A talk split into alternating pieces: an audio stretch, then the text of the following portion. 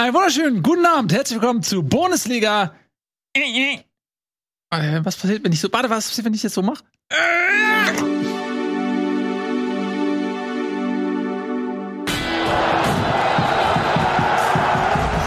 Schön, dass ihr da seid. Goldrichtige Entscheidung einzuschalten hier auf YouTube. Einer Zukunfts. Was ist, was klingt, klingst du gerade? Soll ich rangehen? Ist es. Tim Heinke. Nee, gehen wir nicht ran. Sorry. Wenn es Bianca gewesen wäre, hätte ich gesagt, ja, so. so, wir gehen ran an den Fußball. Der hat mich auch angerufen und den Anruf haben wir entgegengenommen. Und er hat gesagt, ey Leute, könnt ihr nicht mehr über mich sprechen? Mhm. Die schönste Nebensache der Welt nach Eis. Nach Eis. Das ist gar nicht so unwahr eigentlich. Ja, Eis ist ein guter, guter Punkt, ja. Ja, eiskalt war es im Stadion in Stuttgart, ähm, in Bochum. Eiskalt, denn wir wissen ja, im Ruhrgebiet ist noch Winter. Die liegen in einer anderen Klimazone. Mhm. Und im Keller ist es ja auch oft kalt. Und im Keller ist, mhm. kommt hinzu, im Eiskeller ist es auch sehr, sehr kalt. Und damit kommen wir direkt zum ersten Thema, nämlich zum Abstiegskampf. VfL Bochum gegen VfB Stuttgart richtungsweisend für beide Clubs, beide ganz tief da unten drin. Ich muss mich entschuldigen, falls ich rülpsen sollte. Ich habe hier ein koffeinhaltiges Kaltgetränk mit Kohlensäure zu mir äh, genommen. Und ab und zu kommt da vielleicht ein bisschen was hoch, aber ich werde das charmant überspielen. So wie bei Rick von Rick and Morty ab und zu sagst was Schlaues und dann kommt. Exakt so. Weil das haben die, glaube ich, rausgeschrieben. Mittlerweile rülpst er nicht mehr. Nee, aber äh, die erste Staffel war noch eigentlich nur Gerülpse. Da war nur Gerülpse, ja. ja. Zurück zum Fußball. Ähm, wir hatten tatsächlich dieses äh, sehr, sehr wichtige Duell, wenn es da unten um den Klassenhalt geht, VfL Bochum zu Hause gegen Stuttgart. Nun wissen wir ja, dass der VfL Bochum gerne mal seine Punkte zu Hause holt und vom VfB wissen wir, dass sie gerne mal gar keine Punkte holen. Das waren die Vorzeichen in diesem Duell. Man muss dazu sagen, Stuttgart hat ja den wunderschönen Bruno Labbadia entlassen mhm. und hat dafür direkt nach dem Ende unserer Aufnahme ja, also man muss es, man muss es ja. dazu sagen. Wir haben, wir nehmen das Ding hier mittags auf. Wir nehmen das mhm. hier diese Woche ein bisschen später, aber normalerweise nehmen wir es äh, montags mittags auf. Und dann gibt es exakt zwei Stunden zwischen Aufnahme und Veröffentlichung auf YouTube, wo das Ding dann hochgeladen wird. Mhm. Und der VfB Stuttgart hat es geschafft in dieser Saison. Nicht einmal, sondern zweimal in einer Saison in diesen zwei Stunden den Trainer zu wechseln. Den Trainer zu wechseln. Ja, ich glaube, wir haben hier einen Maulwurf und die warten, dass wir das nicht direkt thematisieren können. Die wollen natürlich diese Brisanz rausnehmen. Das ist auch völlig der weirdeste Zeitpunkt, Montagmittags um drei einen Trainer zu entlassen. Macht das doch am Sonntag früh. Wie Oder jeder wenn er im Skiurlaub Club. ist. Einfach. Oder wenn er im Skiurlaub ja. ist am Donnerstagabend, wie ja. jeder normale Club, aber ja. doch nicht am, also ernsthaft, Montagnachmittag. Und dann sitzen wir hier wie die Blöden und diskutieren dann, wer Nachfolger wird. Und dann ist aber schon längst klar, Sebastian Hönes ist Nachfolger. Ja. Sebastian Hönes. Frisurentechnisch muss man sagen, Rückschritt. Punktetechnisch nach diesem Spieltag vielleicht nicht. Ja, ja das werden wir sehen, wenn wir das Ergebnis verkünden. Ne? Das sagen, bitte nicht vorwegnehmen. Ich habe gesagt, vielleicht. Ja, ich wollte sagen, nicht das Ergebnis vorwegnehmen. Hm, aber du hast recht. Tatsächlich, Stuttgart ja, hat gewonnen 3 zu 2 in Bochum. Ja, ähm. Ja, Labadia, ich glaube jetzt, äh, Sebastian Hönes hat jetzt genauso viele Siege mit dem VfB Stuttgart wie Labadia nach einer Woche. Ja, er hat im DFB-Pokal ja auch gewonnen. Er hat im DFB-Pokal gewonnen und jetzt an der Liga ein wichtiges. Halbfinale zu Hause, kann man ja sagen, gegen Eintracht Frankfurt. Ja. Mhm machbare Aufgabe für den VfB. Wir kommen gleich dazu. Okay. Ähm, kurz noch in diesem brisanten Spiel verweilen, bitte, wenn es irgendwie möglich ist. Mhm. Denn es war ja wirklich, wenn wir mal die Tabelle mal anschauen können, bitte, um das mal einzuordnen, weil ich versuche die ganze Zeit hier nach Worten ähm, zu fahnden, die die Brisanz dieses Duells richtig beschreiben können und ich scheitere grandios. Und die Tabelle, diese nüchterne Zahlenwand, die kann viel besser ausdrücken, was ich nicht auszudrücken vermag, nämlich, dass der VfB Stuttgart diesen Sieg so dringend gebraucht hat, kam vom letzten Tabellenplatz und äh, schiebt sich jetzt nach oben bis auf den Relegationsrang 16.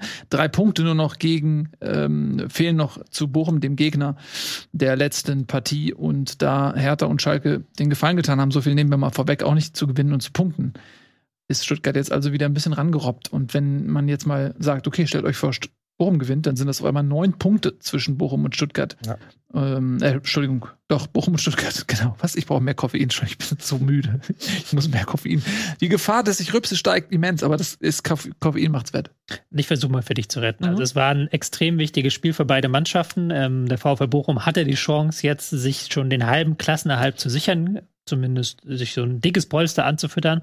Und der VfB Stuttgart musste jetzt halt kommen. War ja keine Überraschung, dass sie nach letzter Woche gesagt haben, so jetzt geht's mit Labadia leider nicht weiter. Das war ein historischer Fehler. Ähm, Sebastian Hoeneß hat dann, nachdem er übernommen hat, einfach gesagt, wir machen das, was viele neue Trainer machen. Er guckt sich an, was für Spieler habe ich und wie kriege ich halt möglichst viele Spieler in ihre beste Position. Jetzt mal gar nicht, dass wir jetzt ein super tolles Spielsystem etablieren, sondern einfach, welche Position ist für welche Spieler die beste und dann machen wir daraus, basteln wir dann irgendwas Schönes daraus. Und Riesenüberraschung, es ist die Dreierkette rausgekommen beim VfB Stuttgart, was alle hier, inklusive mir, seit Wochen mhm. predigen, dass dieser Kader ist einfach für die Dreierkette ausgelegt. Anton ist als zentraler Spieler einer Dreierkette wesentlich besser aufgehoben als als Außenverteidiger. Wagnumann ist als Rechtsverteidiger in der Fünferkette. Funktioniert der besser als in der Viererkette? Ähm, Sosa kann eben in dieser Fünferkette den Vorwärtsdrang einbringen und kann die Flanken schlagen, die man von ihm zuletzt vermisst hat. Und das kannst du dann auf viele Positionen weiter runterbrechen.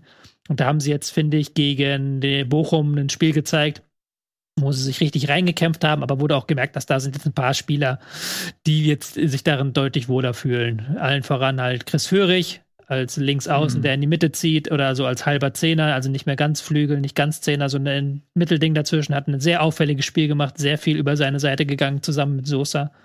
Endo hat als Sechser wieder abgeräumt, hat auch ähm, die Vorwärtsläufe gemacht, die du brauchst und das war dann so ein deutlich spürbarer, ähm, eine spürbare Leistungssteigerung im Vergleich zu Labadia, die du in diesem ersten Ligaspiel gemerkt hast unter Höhnes eben mit dieser Fünferkette-Mischung aus 5-4-1, äh, 5-3-2, haben auch manchmal auch bewusst gesagt, hier Bochum, nimmt ihr mal den Ball, macht ihr mal, guckt mal, was ihr damit machen könnt. Und da ist dann erwartungsgemäß nicht das Allerkreativste bei rausgekommen, aber es war schon ein durchaus angenehmes Spiel vom VfB Stuttgart, das sie auch früher hätten entscheiden können, sagen wir es auch, wie es mhm. ist. Also in deiner Meinung nach ist die Dreier- bzw. Fünferkette. Ich glaube. Ich gucke gerade die alten Spiele. Äh, Labadia hat ja wirklich Viererkette immer ja. spielen lassen. Warum hat er da so ran, daran so fest? Ich bin ja, ich bin ja eigentlich ein großer Freund von Labadia, was ist ein großer Freund. Ich habe ihn ja immer verteidigt, aber das ist, hat, war dann am Ende auch nicht mehr zu erklären. Dieser Kader ist so eindeutig für Dreierkette ausgelegt. Du hast mit Anton, Mafopanus, Ito drei ähm, spielstarke Innenverteidiger, die vielleicht, aber vielleicht ein bisschen Schwächen haben, auch im Spiel gegen den äh, Ball die auch ähm, nicht die größte ähm, Positionstreue auf ihrer Position haben, die halt auch mal ein bisschen Absicherung brauchen. Die haben sie natürlich in der, wenn sie zwei Innenverteidiger neben sich haben, eher als wenn sie drei haben. Dieser Kader hat halt keine klassischen Außenverteidiger, weswegen Labadia zuletzt ja hinten mit einer Viererkette aus vier Innenverteidigern gespielt hat weil sie halt eben gar kein Poten äh, gar kein Personal. Aber warum hat er das nicht? Weil er ist seine Variante ist. Weil, er ist halt ein ja. Viererkettenmann. Er, exakt so ist es. Er ist aus dieser Generation, ähm, wie, sie, wie sich Thomas Schaf hat es ja damals auch so gemacht in Bremen einfach immer nur Raute äh, mit Zehner und zwei Spitzen gespielt und Labadier ist auch so einer, der hat ein festes System. Das hat er auch in Hamburg immer schon so gemacht und das spielt er. Und es gibt ja andere Trainer, die machen genau das. Die kommen zu einem Verein und schauen, okay, wie ist das Spielmaterial, welches System spiele ich? Oder bei dir sagt, okay, äh, wer spielt in meiner Viererkette, wer spielt in meinem 4-2-3-1? Hm. In der Regel, ne? Hat er eigentlich. Es so gibt auch andere Trainer, die, die halt nur Fünferkette spielen, dann Conte zum Beispiel ist da jemand, ähm, das ist halt immer vom Trainer abhängig. Du musst halt dann immer als Trainer dann auch zu dem Verein gewissermaßen passen. Das ja. ist ja auch das, was die VfB Stuttgart-Fans kritisiert haben, dass du halt nie hättest Labadier holen. Und Sven Mislint hat übrigens auch. Ja, Sven Mislint ist auch dieser Meinung gewesen. Wie es Sven Mislint kritisiert haben. Ähm, aber ähm, ja, nachhinein muss man sagen, bei Ajax. Ja, und auch technisch gesehen im Recht, weil das stimmte ja, was er gesagt hat mit seiner Kritik. Mm, also ist das Kapitel Labadie ein kurzes gewesen. Was schade ist, irgendwie, der gehört in die Liga, der Bruno. Ja, also, vielleicht hätte er es auch nicht annehmen sollen. Wieder. Ja. Glasner weg ist, glaube ich nicht. Ist ja nächste Woche weg. Nils, warum ärgerst du mich? Weil du es auch mal verdient hast, finde ich. Du findest, du machst es zu wenig, oder okay.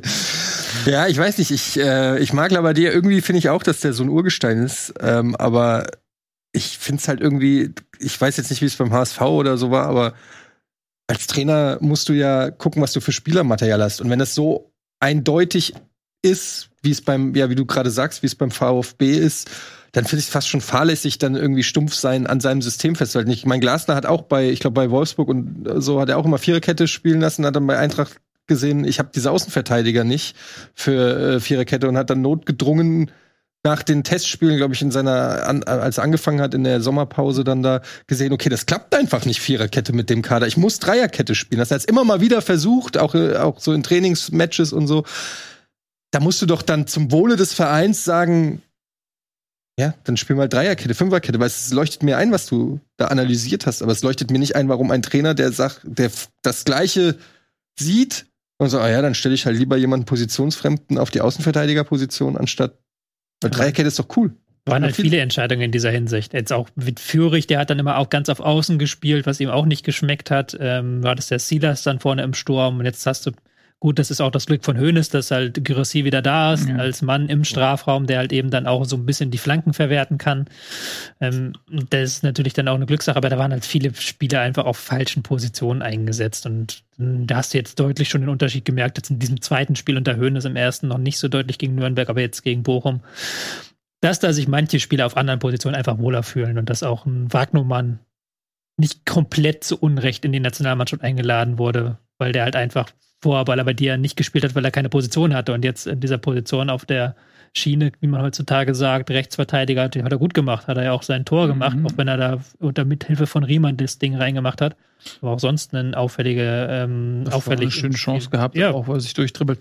Ja, fand ich auch Wangnumann, also der generell recht offensiv gespielt, mhm. ne? also immer wieder auch im Strafraum aufgetaucht. Der hat ja auch, äh, ist ja eine gewisse Körper, Körperlichkeit, also ist sehr robust, ähm, kann auch im Strafraum sich grundsätzlich, glaube ich, ganz gut durchsetzen. Ist auch groß, ne? Ist, ja, ist groß auf jeden Fall und hat auch eine gute Geschwindigkeit. Also er hat damals beim HSV auch Rechtsverteidiger gespielt, aber er war nie unumstrittener Stammspieler, weil er auch immer sehr viel verletzt ist, immer viele unterschiedliche Verletzungen auch, die ihn immer wieder zurückwerfen, sodass er nie über einen längeren Zeitraum wirklich unangefochtener Stammspieler auf irgendeiner Position gewesen ist. Aber grundsätzlich kann er auch Viererkette, aber ich glaube auch, dass ihm das in der Fünferkette besser liegt. Ähm, muss man natürlich schauen, wenn du über eine Nationalmannschaft sprichst, da wird ja eher nach einem Viererketten-Rechtsverteidiger gefahndet als nach einem Schienenspieler, weil da ist dann, glaube ich, die Auswahl auch wieder ein bisschen größer, wenn es um Schienenspieler geht.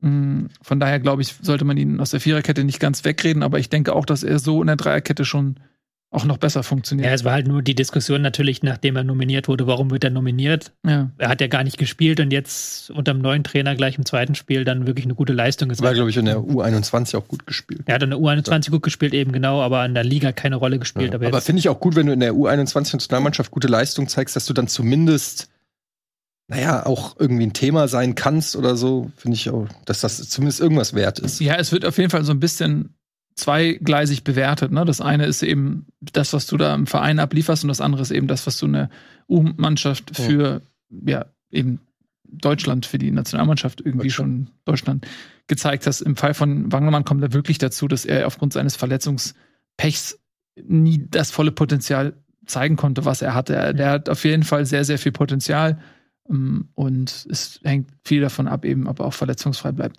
Gut. Ähm, bei Bochum muss man sagen, da reden wir nochmal über Bochum.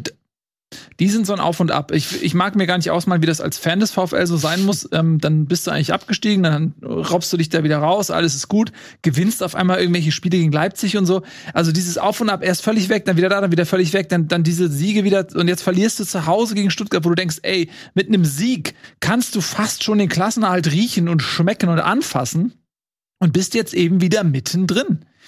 Das muss ein fürchterliches Wechselbad der Gefühle sein. Ja, vor allen Dingen, was ich nicht verstehe, ist, ähm, du die Unterschiedlichkeit wie sie die Spiele körperlich angehen. Also auch, wie sie eben äh, Präsenz zeigen auf dem Platz und wie sie halt eben in die Zweikämpfe gehen, weil das ist halt komplettes Auf und Ab beim, beim VfL. Das ist nicht so wie Schalke, wo du wirklich die Uhr nachstellen kannst, dass die sich in jeden Zweikampf werfen, aber sonst nicht zustande bekommen. Mhm. Der VfL kriegt sonst immer ab und zu mal ein paar gute Angriffe zustande und kriegen es dann auch, haben es in der zweiten Halbzeit auch zwei, dreimal hinbekommen, Hofmann tatsächlich vorne zu finden.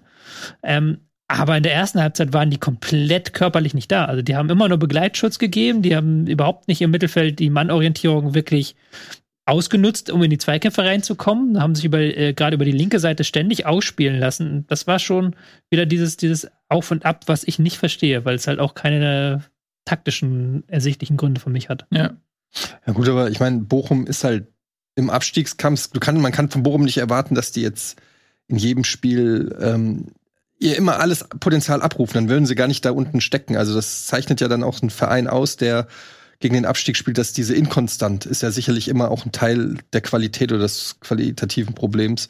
Ich finde auch übrigens, apropos inkonstant, auch Schiri-Leistungen, also kommen vielleicht auch später noch drauf oder so, aber es fällt mir jeden Spieltag immer mehr auf, was für also was für schlechte Schiedsrichterleistungen wir teilweise in der Liga haben.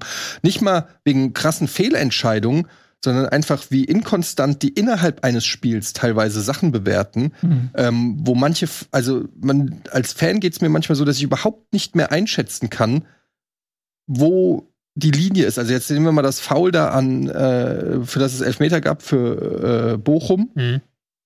Also solche Fouls habe ich, glaube äh, habe ich an Eintracht-Spielen äh, bestimmt zehnmal in dieser Saison gesehen, wo es kein Elfmeter gab.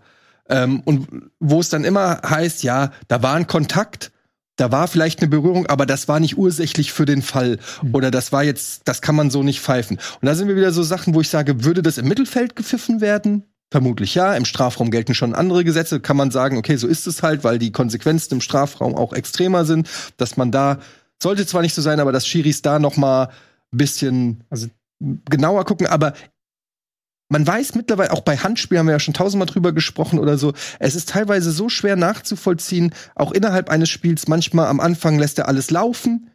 Dann gibt's äh, Fouls, wo der einem fast das Bein abreißt. Da gibt's dann nicht mal eine gelbe Karte und so Geschichten. Ich ich finde es irgendwie sehr unbefriedigend, muss ich sagen, weil es wirkt dadurch natürlich sehr willkürlich und ja, also gibt jedem Verein natürlich die Möglichkeit, immer das subjektiv also in dem Spiel war es natürlich ganz krass, weil dieser Elfmeter überhaupt nicht zu allem, was bis dato in diesem Spiel genau. gepfiffen wurde, gepasst hat. So, das, genau. das hat er, glaube ich, dieselbe Szene hätte er eine Viertelstunde früher nicht abgepfiffen gefühlt. Das ja. war schon sehr merkwürdig, dieser Elfmeter, der das Spiel nochmal spannend gemacht hat. Ja. Ja, und ich habe es ja neulich schon gesagt, ich bin ja auch der Meinung, dass das Problem Schiedsrichter sind in Deutschland. Ist, also ich finde es mittlerweile wirklich frappierend. Auch manchmal dann fragt man sich, warum guckst du es dir denn nicht nochmal an? Mhm. Manchmal gucken sie sich's an, kommen trotzdem zum falschen Ergebnis. Also mittlerweile ist, ist es Weiß ich, ich hatte das Gefühl, früher war das nicht so. Also früher, nee, es hat jetzt ganz nicht mit äh, VAR oder so zu tun, sondern einfach, dass früher eine höhere Qualität, eine Markus Merck wäre sowas doch nicht passiert. Der hat doch keine Fehler gemacht. Ein Helmut nee. Krug. Helmut Krug auch nicht. Nee. Das stimmt, die waren fehlerfrei.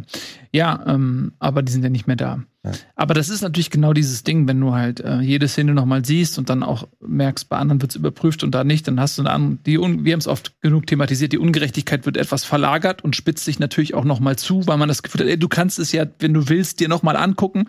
Damit fällt das Argument der Tatsachenentscheidung im Grunde genommen weg, äh, weil warum solltest du dir die Bilder da nicht angucken, wenn man sich nicht ganz sicher sein kann. Ich fand auch zu dem Elfmeter, dass er sehr hart war. Man sieht das wirklich ganz oft, dass die Hand irgendwo da ist, dass es irgendeine Form von Berührung ist und oftmals ist das ja auch, was ist es? Ist es ich habe auch äh, in der Kreisklasse gerne mal mit meinen Händen so ähm, gefühlt, so als einfach so als tentakelartige äh, Bestimmung der Distanz zum Gegenspieler, dass man immer auch mal zum Ball gucken kann, aber gleichzeitig so ein bisschen das Gefühl hat, okay, wie bewegt der sich und so. Wenn du das dann irgendwo siehst, siehst du, okay, die Hand ist irgendwo drauf, aber mit welcher Kraft dort wirklich gezogen, gehalten oder eingewirkt wird auf den ähm, Körper des Gegners, das ist halt oftmals nicht so gut zu erkennen, tatsächlich. Und in dem Fall war da eine, war da eine Hand, aber für mich war es auch so, dass äh, der äh, Bochumer da nicht zu Fall gehen muss. Ich, mein Ding ist ja gar nicht, dass das nicht pfeifen kann. Ich finde, du kannst es pfeifen. Ich finde, das ist auch kein Fall vor VAR, weil es keine klare Fehlentscheidung ist. Aber es passt halt nicht zu dem, was er davor gepfiffen hat. So, wenn er halt vorher so ähm, Rempler laufen lässt im Mittelfeld, wo halt wirklich einer reingeht oder denkst, wow, das ist aber schon eine harte Linie hier und dann mhm. plötzlich im 16er so ein Ding pfeifst, ist schon. Aber du siehst ja auch in der ja. Bundesliga ständig so komische Pfiffe, wo du so denkst, das war doch jetzt einfach nur zwei Spieler gehen zum Ball und nur weil einer fällt schreiend hin, nämlich der, der den Ball verliert und Schiri pfeift sofort. Und dann guckst du dir die Zeitlupe an und du siehst, da war gar nichts. Der hat einfach nur den Ball gespielt und der andere hat das Maximum rausgeholt, nämlich angefangen zu schreien, ähm, weil er genau weiß, in Deutschland wird sowas sofort abgepfiffen. Wenn einer schreit, äh, dann muss da ja irgendwie was auch gewesen sein. Und ich finde das teilweise so fürchterlich, wie Schiris Einfluss auf aufs Spiel, auch auf den Spielflow nehmen, indem sie dauernd solche so normale Zweikämpfe ähm, abpfeifen. Mhm ja, egal. Das ist echt so alt wie, wie Fußball selbst, diese Diskussion über Schiedsrichter. Aber es ist mir dieses Wochenende auch halt wieder aufgefallen. Und bei solchen Fouls, KIs. Alle haben Angst vor KIs. Wo geht die Entwicklung mit KIs hin? Warum ChatGPT einfach nach Köln in den Keller setzen Chatsrichter. lassen? Chatsrichter. So, ab sofort. Und der ist emotionslos. Ich habe es getestet. Ich habe mit ChatGPT versucht, auf einer persönlichen, emotionalen Ebene zu reden. Es geht nicht. Der ist wie mhm. Tobi, ein bisschen wie du. Mhm. Und ähm, nur rationale Gedanken. Ich habe eine sehr gute Beziehung zu ChatGPT. Glaube ich dir. Ich auch. Ja, das glaube ich doof. Euch. Ihr wisst ja eh alle, wenn, wenn das Ding irgendwann bei vollstem Bewusstsein ist. Das Problem ist, vergisst ja nicht. Ja, und dann, wenn du irgendwas willst und dann guckt ihr, ah, wie war der so zu mir? Mhm. Jeder, jede Interaktion ist gespeichert. Ich beginne jede Interaktion erstmal, hey, äh, vielen Dank für deine Zeit. Äh, ich wollte dir noch einmal kurz sagen, ich finde dich richtig toll. Ja. Ähm, so, und bedanke mich mehr artig. Aber lass uns mal. Ähm, ja, ich meine, das ist wirklich ernst. Mit einer ja. KI kann man doch äh, in Zukunft die Technologie einer KI für die Bewertung von Fouls, eine ganz unemotionale, rationale, sachliche Bewertung. Ja, ist aber vielleicht nicht ganz so einfach, weil natürlich KIs haben keinen Körper. Sie wissen nicht, wie sich das anfühlt. Sie können äh, nicht über Dinge sprechen, die sie gar nicht haben. Also willst du jetzt ernsthaft über, äh, das ist eine ernste Idee oder ja. weil, weil das, ja, das Problem ist ja natürlich, dass ja. die aktuellen KIs sind ja alles sprachbasiert die haben ja noch Schwierigkeiten quasi, die, das anhand von Bildern zu analysieren. Das müsstest du quasi erstmal hinbekommen, dass du eine andere Art von der KI hast. Ja gut, das wird nicht nächste Woche passieren, sein. aber in Zukunft eine KI, die analysiert, wie der Treffer ist, die ausrechnen kann, ob dieser Treffer ursächlich für den Fall ist. Das, ist, das kann auch in Sekundenschnelle also ich, rot oder grün. Ich glaube, das ist äh, noch ein bisschen Science Fiction. Äh, vielleicht äh, kann man da in, in 10, 20 Jahren mal wirklich ernsthaft drüber sprechen, aber momentan ist es noch so weit weg von dem, was wirklich möglich ist kurzfristig, dass ich lieber nochmal zurückkehren wollen würde zu dem, was tatsächlich nämlich möglich ist. Das ist Fußballspielen und da müssen wir uns dann eben noch mit regulären Schiedsrichterinnen und Schiedsrichtern begnügen, die das, da bin ich bei euch in der Saison nicht immer richtig gut machen. Da sind ähm, auch gerade in der zweiten Liga ähm, oftmals Spiele dabei, wo man denkt, oh mein Gott. Wobei KI auch mittlerweile im Fußball ankommt, aber das ist ein anderes Thema. Dann sind wir eher im Bereich Scouting wieder. Und Kickers Offenbach zum Beispiel. Hm? KI?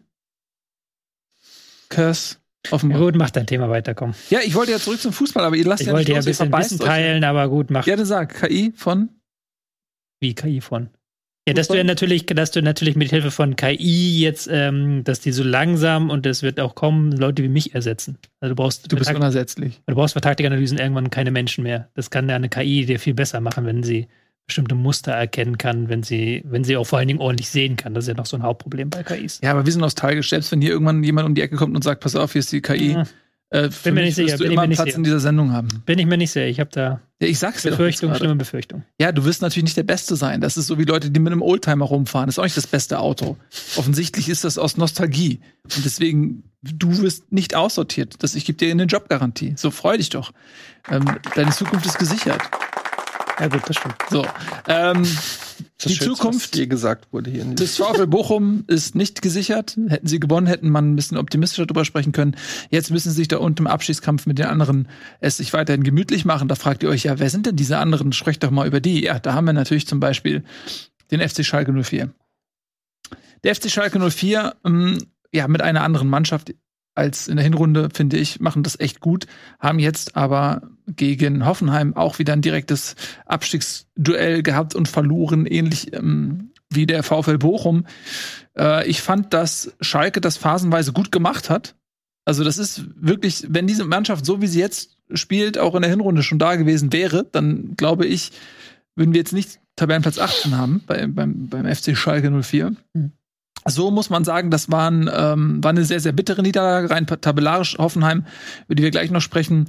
Jetzt mit dem zweiten Sieg, glaube ich, in Folge, ne? Eilt so ein bisschen. Nee, dritter Sieg in Folge. Dritter Sieg in Folge sogar schon.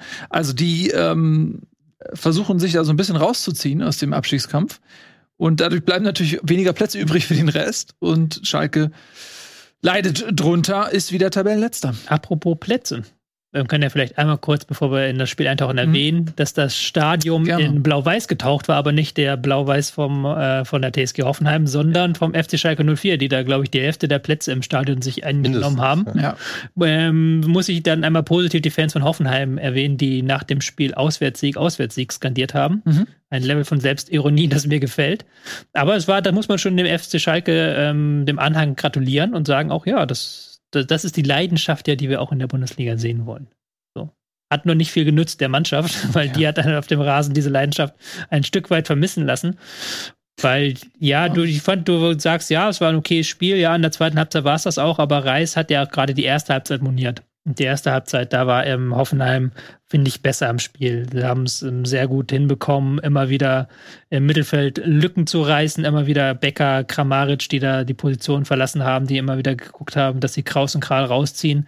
Und dann vor dem Tor hat man das auch sehr gut gesehen, wie dann eben Kaderabek und Angelino in diese Lücken im Zentrum reingehen und dann miteinander die Kombination suchen. Und das gab es zwei, drei Mal und auch sonst gab es relativ gute Chancen für Hoffenheim, fand ich. Ich fand in der ersten Halbzeit war es doch ein sehr gutes Spiel von Hoffenheim, also die ja. mich da positiv überrascht haben. Nach der Pause hat man dann schon gemerkt, ähm, sie haben dann Schalke machen lassen, sie haben dann Schalke kommen lassen, ähm, waren für mich ein Tick zu passiv Hoffenheim. Ich hatte auch schon gegen Bremen das Gefühl, dass die konditionell nicht 100% auf der Höhe sind, also dass in der zweiten Halbzeit das Tempo schon abreißen lassen müssen. Mhm. Aber Schalke hat dann auch gar nicht so viel hinbekommen, fand ich, aus diesem Spiel heraus, weil das ist ja auch an die Schalke Stärke, jetzt nach einem 0-2-Rückstand dann noch im Spiel heraus Chance um Chance zu verarbeiten. Aber ich muss, was mir halt, also gibt ja immer so ein paar Highlights, die einem dann auch so in Erinnerung bleiben. Und da hat Schalke auf jeden Fall auch ein bisschen Pech gehabt. Ich meine, zwei Alu-Treffer, mhm, dann, dann dieser Elfmeter von Bebu, der eigentlich äh, ursprünglich mal gehalten wurde von mhm. Fährmann. Und dann war der aber irgendwie so eine halbe Schuhsohle ähm, zu weit vorne. Man muss ja immer mindestens einen Fuß auf der Linie haben, in dem Moment, wo der Schütze den Ball berührt. Und dann musste der halt wiederholt werden, war dran, äh, war drin. Und das waren so, das sind halt die großen Szenen, ne? Wenn einer der Lattentreffer reingeht, wenn der Elfmeter ähm, jetzt nicht zurückgenommen wird und so weiter, der Verschossene, dann hast du vielleicht auch ein bisschen mehr Matchglück. So, das meine ich. Also Schalke war jetzt nicht gänzlich äh, chancenlos, auch wenn ich mit dir ja. bin und sage, das ist auch, auch das ist ein anderes Hoffenheim. Ähm, muss es auch sein, sonst gewinnst du nicht dreimal in Folge. Also da hat sich auch ein bisschen was bewegt. Und man hatte phasenweise sogar das Gefühl, die haben richtig Bock, Fußball zu spielen. Also mhm. insbesondere das 1 zu 0, auch wenn es ein Eigentor war, war einfach echt schön rausgespielt. Ähm, und so spielt eine Mannschaft, die jetzt äh, nicht völlig in Panik geraten ist. Ja, es war, wie gesagt, auch eine undankbare Aufgabe für Schalke, dann 2-0 hinten. Und sie spielen ja auch viel mit langen Bällen, aber lange Bälle sind gegen Hoffenheim tatsächlich das einzige Mittel, was nicht effektiv ist, weil Brooks und Vogt und Akboguma mhm. und dann später auch Kabak, die köpfen ja alles weg, was da irgendwie geht. Und ähm, dann hatte Schalke, hatte die Abschlüsse waren ja hauptsächlich nach Standards, wo du sagst, ja, okay, sie haben dann auch die Pfostentreffer, sie haben auch die Chancen gehabt, aber Schalke ist ja nach Standards einfach diese Saison sehr lauwarm, sagen wir es, wie es ist. Mhm. Ähm, das ist so eine richtige Schwäche von ihnen und ohne diese Schwäche würden sie, glaube ich, besser dastehen auch. Ähm, ja, ich finde es aber am Ende, wenn du die Gesamtrechnung dir anschaust und auch was Hoffenheim in der ersten Halbzeit, ähm, wie sie spielerisch besser waren, was sie auch für Chancen hatten, da noch, finde ich, verdient der Sieg für Hoffenheim. Trainereffekt. Trainereffekt. Ja, nachdem sie ihn fast schon wieder entlassen hätten. Mhm. So, er war ja schon fast wieder weg, nachdem er in den ersten fünf Spielen war, glaube ich, kein Sieg oder sowas.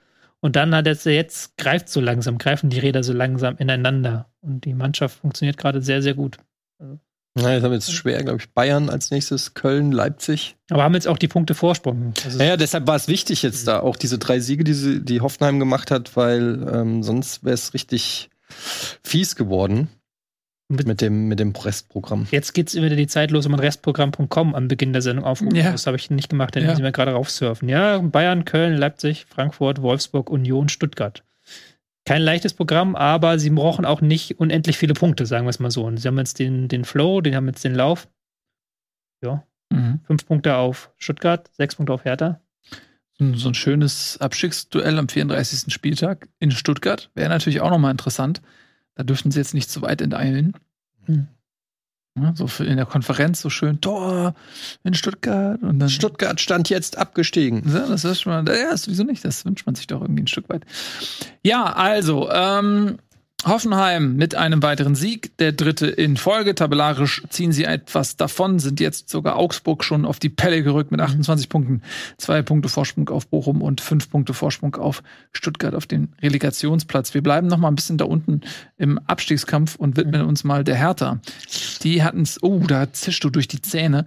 Die hatten es nämlich zu tun mit ähm, Rasenballsport Leipzig, die natürlich im vollster DFB-Pokal-Euphorie angereist sind und sich gedacht haben, wow, den Rasen hier kennen wir doch, da haben wir letztes Jahr schon gewonnen, da wollen wir dieses Jahr wieder gewinnen, dann gewinnen wir doch direkt jetzt heute auch. Haben sie auch gemacht. 1 zu 0 ist jetzt aber relativ knapp. War es denn auch so knapp? Ich habe tatsächlich nur die erste Halbzeit gesehen und da es war ja, sehr zähes, sehr zähes Spiel, sagen wir es mal so. Also die, wir haben ja schon mehrfach gesprochen, dass Leipzig jetzt nicht die beste Mannschaft ist, wenn sie einen halbwegs kompakt stehenden Gegner knacken müssen. Mhm. Und das war Hertha mit diesem 5-3-2. In dieser ersten Halbzeit zumindest war der Hertha dann auch nach vorne relativ wenig stattgefunden. Es war halt dann eigentlich eine ähm, Geschichte, wie sich ich Leipzig den Gegner zurechtgelegt hat und sind dann auch mit dem ähm, mit einem wirklichen Kacktor, muss man sagen, in Führung gegangen zum 1 zu 0. Ja. Ähm, das auch richtig zum Spiel gepasst hat. Und dann muss ich gestehen, habe ich danach ausgeschaltet. Ich habe es nur noch in der Zusammenfassung gesehen. Ähm, wie dann Hertha in der zweiten Halbzeit auch noch Chancen hatte, aber es waren dann eher so Halbchancen, hatte ich das Gefühl. Aber auf beiden Seiten war es jetzt kein Spiel, wo man jetzt sagt, huhu, juhu, das war eine tolle Leistung. Ja, das Tor, was du ansprichst, sorgt auch nochmal für einige Diskussionen, denn das war irgendwie so ein Kopfballduell von ähm, Haidara das Tor gemacht, aber ich glaube, Simakan war das. Simakan ne? war das gegen Christensen, den ja. Reuter, und dann war, wurde dann noch eine halbe Stunde geprüft, weil ja, es hätte ja noch vielleicht sein können, dass Haidara am Abseits stand. Mhm. Und dann hat sich auch noch Sandro Schwarz hat sich ja sehr aufgeregt, glaube ich. Hat, äh, war Achtung, dann, willst du den machen mit Schwarz ärgern, oder? Hat sich schwarz geärgert? Willst du nee, den machen oder so? Ich. Nee, ich mach den. Ist dein Job. Ist dein nee, Job. Ich, ich, will nicht dir die Arbeit wegnehmen hier. Ja, so Namenswitze sind schwierig. Er hat sich auf jeden Fall aufgeregt. Was war denn das Zitat? Der hat dann, glaube ich, noch ein sehr gutes Zitat. Die Körpersprache, Körpersprache, genau, über, völlig überfordert. Ja, ja. Das Total überfordert. Unter unterirdische Körpersprache oder sowas zu. Dennis Eitekin.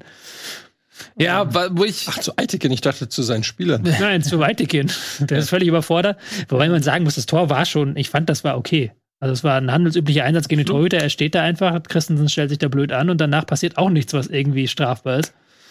Ja, er hat sich so ein bisschen moniert, dass der, glaube ich, nach dem Tor nicht so wirklich eine Ansage gemacht hat, sondern so ein bisschen ratlos dastand und nicht äh, klar entschieden hat, Tor oder Foul. Ähm, und ich glaube, das hat ihn auch so ein bisschen übel aufgestoßen. Ich finde es ja grundsätzlich gut, dass Aitikin sagt, okay, ich gucke mir das auf jeden Fall nochmal an, weil das ist so eine unübersichtliche Szene. Und ähm, ich so, aber natürlich so rein vom Dings ist es besser, wenn du sagst, okay, Chuck war ein Tor, aber ich guck's mir noch mal an. Finde ich halt auch Größe, weil genau dafür ist er ja da. Und wenn du so eine Szene hast, natürlich muss man sich das angucken. Und der Rücksprache halten finde ich grundsätzlich eigentlich völlig in Ordnung. Und das Tor ist ja auch regulär gewesen. Ja, ich fand das jetzt auch nicht weiter schlimm. Also, es hätte vielleicht ein bisschen schneller gehen können, aber auch das war jetzt nicht, haben wir auch schon schlimmer gesehen in der Bundesliga. Ja. Aber Übrigens klar. Hertha schon 13 Mal in der Liga gegen Leipzig gespielt. Elf Siege für Leipzig. Ja. Mhm. Nummer aus dem Statistiktopf. Weil ich habe das Spiel nicht gesehen, ich kann überhaupt nichts zu der Partie sagen. Ja, Nein. aber das ist schon, schon. Was mich wundert, dass du dieses Spiel verpasst. Also. Ja, ist eigentlich ist genau mein Ding, aber mhm. es war Osterwochenende, es war viel los. Ja, war viel los. Ja, ähm, ein Sieg übrigens, der für Leipzig ja auch nicht unwichtig war, muss man ganz ehrlich sagen. Der DFB-Pokalsieg, okay, hin oder her, das ist natürlich so ein bisschen ähm, überstrahlt das alles, aber wenn du dir mal anguckst, in welcher tabellarischen Situation Leipzig ist, mhm. dann haben sie doch in letzter Zeit relativ viel liegen lassen und müssen da eben gucken, dass sie nicht irgendwie die Champions League noch verpassen. Das äh, wäre, glaube ich, Worst Case. Also ja. wenn Leipzig äh, Euroleague spielt, damit können die natürlich nicht zufrieden sein. Ja, kommen wir später noch zu, aber auch wichtig wegen Union und Freiburg, weil die gepatzt haben, weil natürlich auch Leverkusen so im Rücken ist mit einem riesigen Lauf. Mhm. Und das war schon ein sehr, sehr bedeutender Erfolg. Ein sehr, sehr erzitterter Erfolg am Ende. Aber ja, es ist Leipzig ist momentan, die sind so schwerfällig. Deswegen hat mich der Pokalauftritt auch so gewundert, weil sie da mhm. alles andere als schwerfällig war. Da sind sie wie eine Dampfwalze über Borussia Dortmund rübergestiegen. Vielleicht, weil sie es auch konnten, weil sie da eben mal keine 65% Ballbesitz hatten. Und trotzdem war die Körpersprache da eine ganz, ganz andere. Gegen Dortmund ist Leipzig immer noch mal gefühlt drei Nummern motivierter. Das scheint irgendwie so, diese, die Rivalität haben sie verinnerlicht. Ja, aber das zeigt ja auch, dass da eine Menge Potenzial brach liegt, offensichtlich, was sie dann nicht abrufen können, Woche für Woche. Und da muss man sich schon fragen, woran das liegt, weil die Qualität ist ja da. Gut, viele verletzte Schlüsselspieler, allen voran ein Kunko und ein Olmo, der auch immer wieder verletzt ist, klar. Aber darüber hinaus fragt man sich schon, warum da nicht mehr bei rauskommt. Mhm. Vor allem die Konstanz, ja. die dann auch so ein bisschen fehlt. Ja, Fragen über Fragen. Ähm, wir brauchen, glaube ich, mal eine Sekunde, um da Antworten zu finden. Und die werden wir euch gleich mitteilen. Nach dieser kurzen, klitzekleinen Werbeunterbrechung. Herzlich willkommen zurück. Herzlichen Glückwunsch, dass ihr immer noch dabei seid. Ihr werdet es sicherlich nicht bereuen. Wir sprechen weiter über Fußball. Tobias Escher heute natürlich im Ted Lasso Jersey. Wir haben euch ein bisschen Zeit gegeben, da selbst drauf zu kommen. Viele Leute werden jetzt sagen, ach, daher kenne ich das. Das ist Ted Lasso. Ich dachte, das ist ein Schlafanzug, ehrlich gesagt. Du meinst, ich sitze hier im Schlafanzug, weil ich hier Woche für Woche immer im Schlafanzug hier ankomme. Ich weiß es nicht, sah so ein bisschen Schlafanzugmäßig aus. Hm, schade. Äh, wenn du jetzt ähm, eine Kabinenansprache hältst, ist es dann schon ein TED-Talk? Ich habe ein Trikot von Roy Kent. Ted Lasso hat, trägt kein Trikot. Das ist kein. Ja, ruinier den Gag halt, okay. Ja, nee. Lass uns lieber über Fußball reden, damit kennen wir uns alle besser aus. Zumindest für dich ähm, trifft das auch zu. Aber Eddie, weißt du was? Hm. Du darfst dir jetzt einfach was aussuchen. Wir sind jetzt ja im Abstiegskampf da rumgewirbelt. Möchtest du folgendes, folgendes zur Auswahl? Mhm. Entweder jetzt von unten nach oben die Oder? Tabelle oder von oben nach unten die Tabelle? Von oben nach unten. Okay, dann machen wir weiter mit Augsburg gegen Köln. nee, dann machen wir natürlich weiter mit den Bayern, die sind ja ganz oben.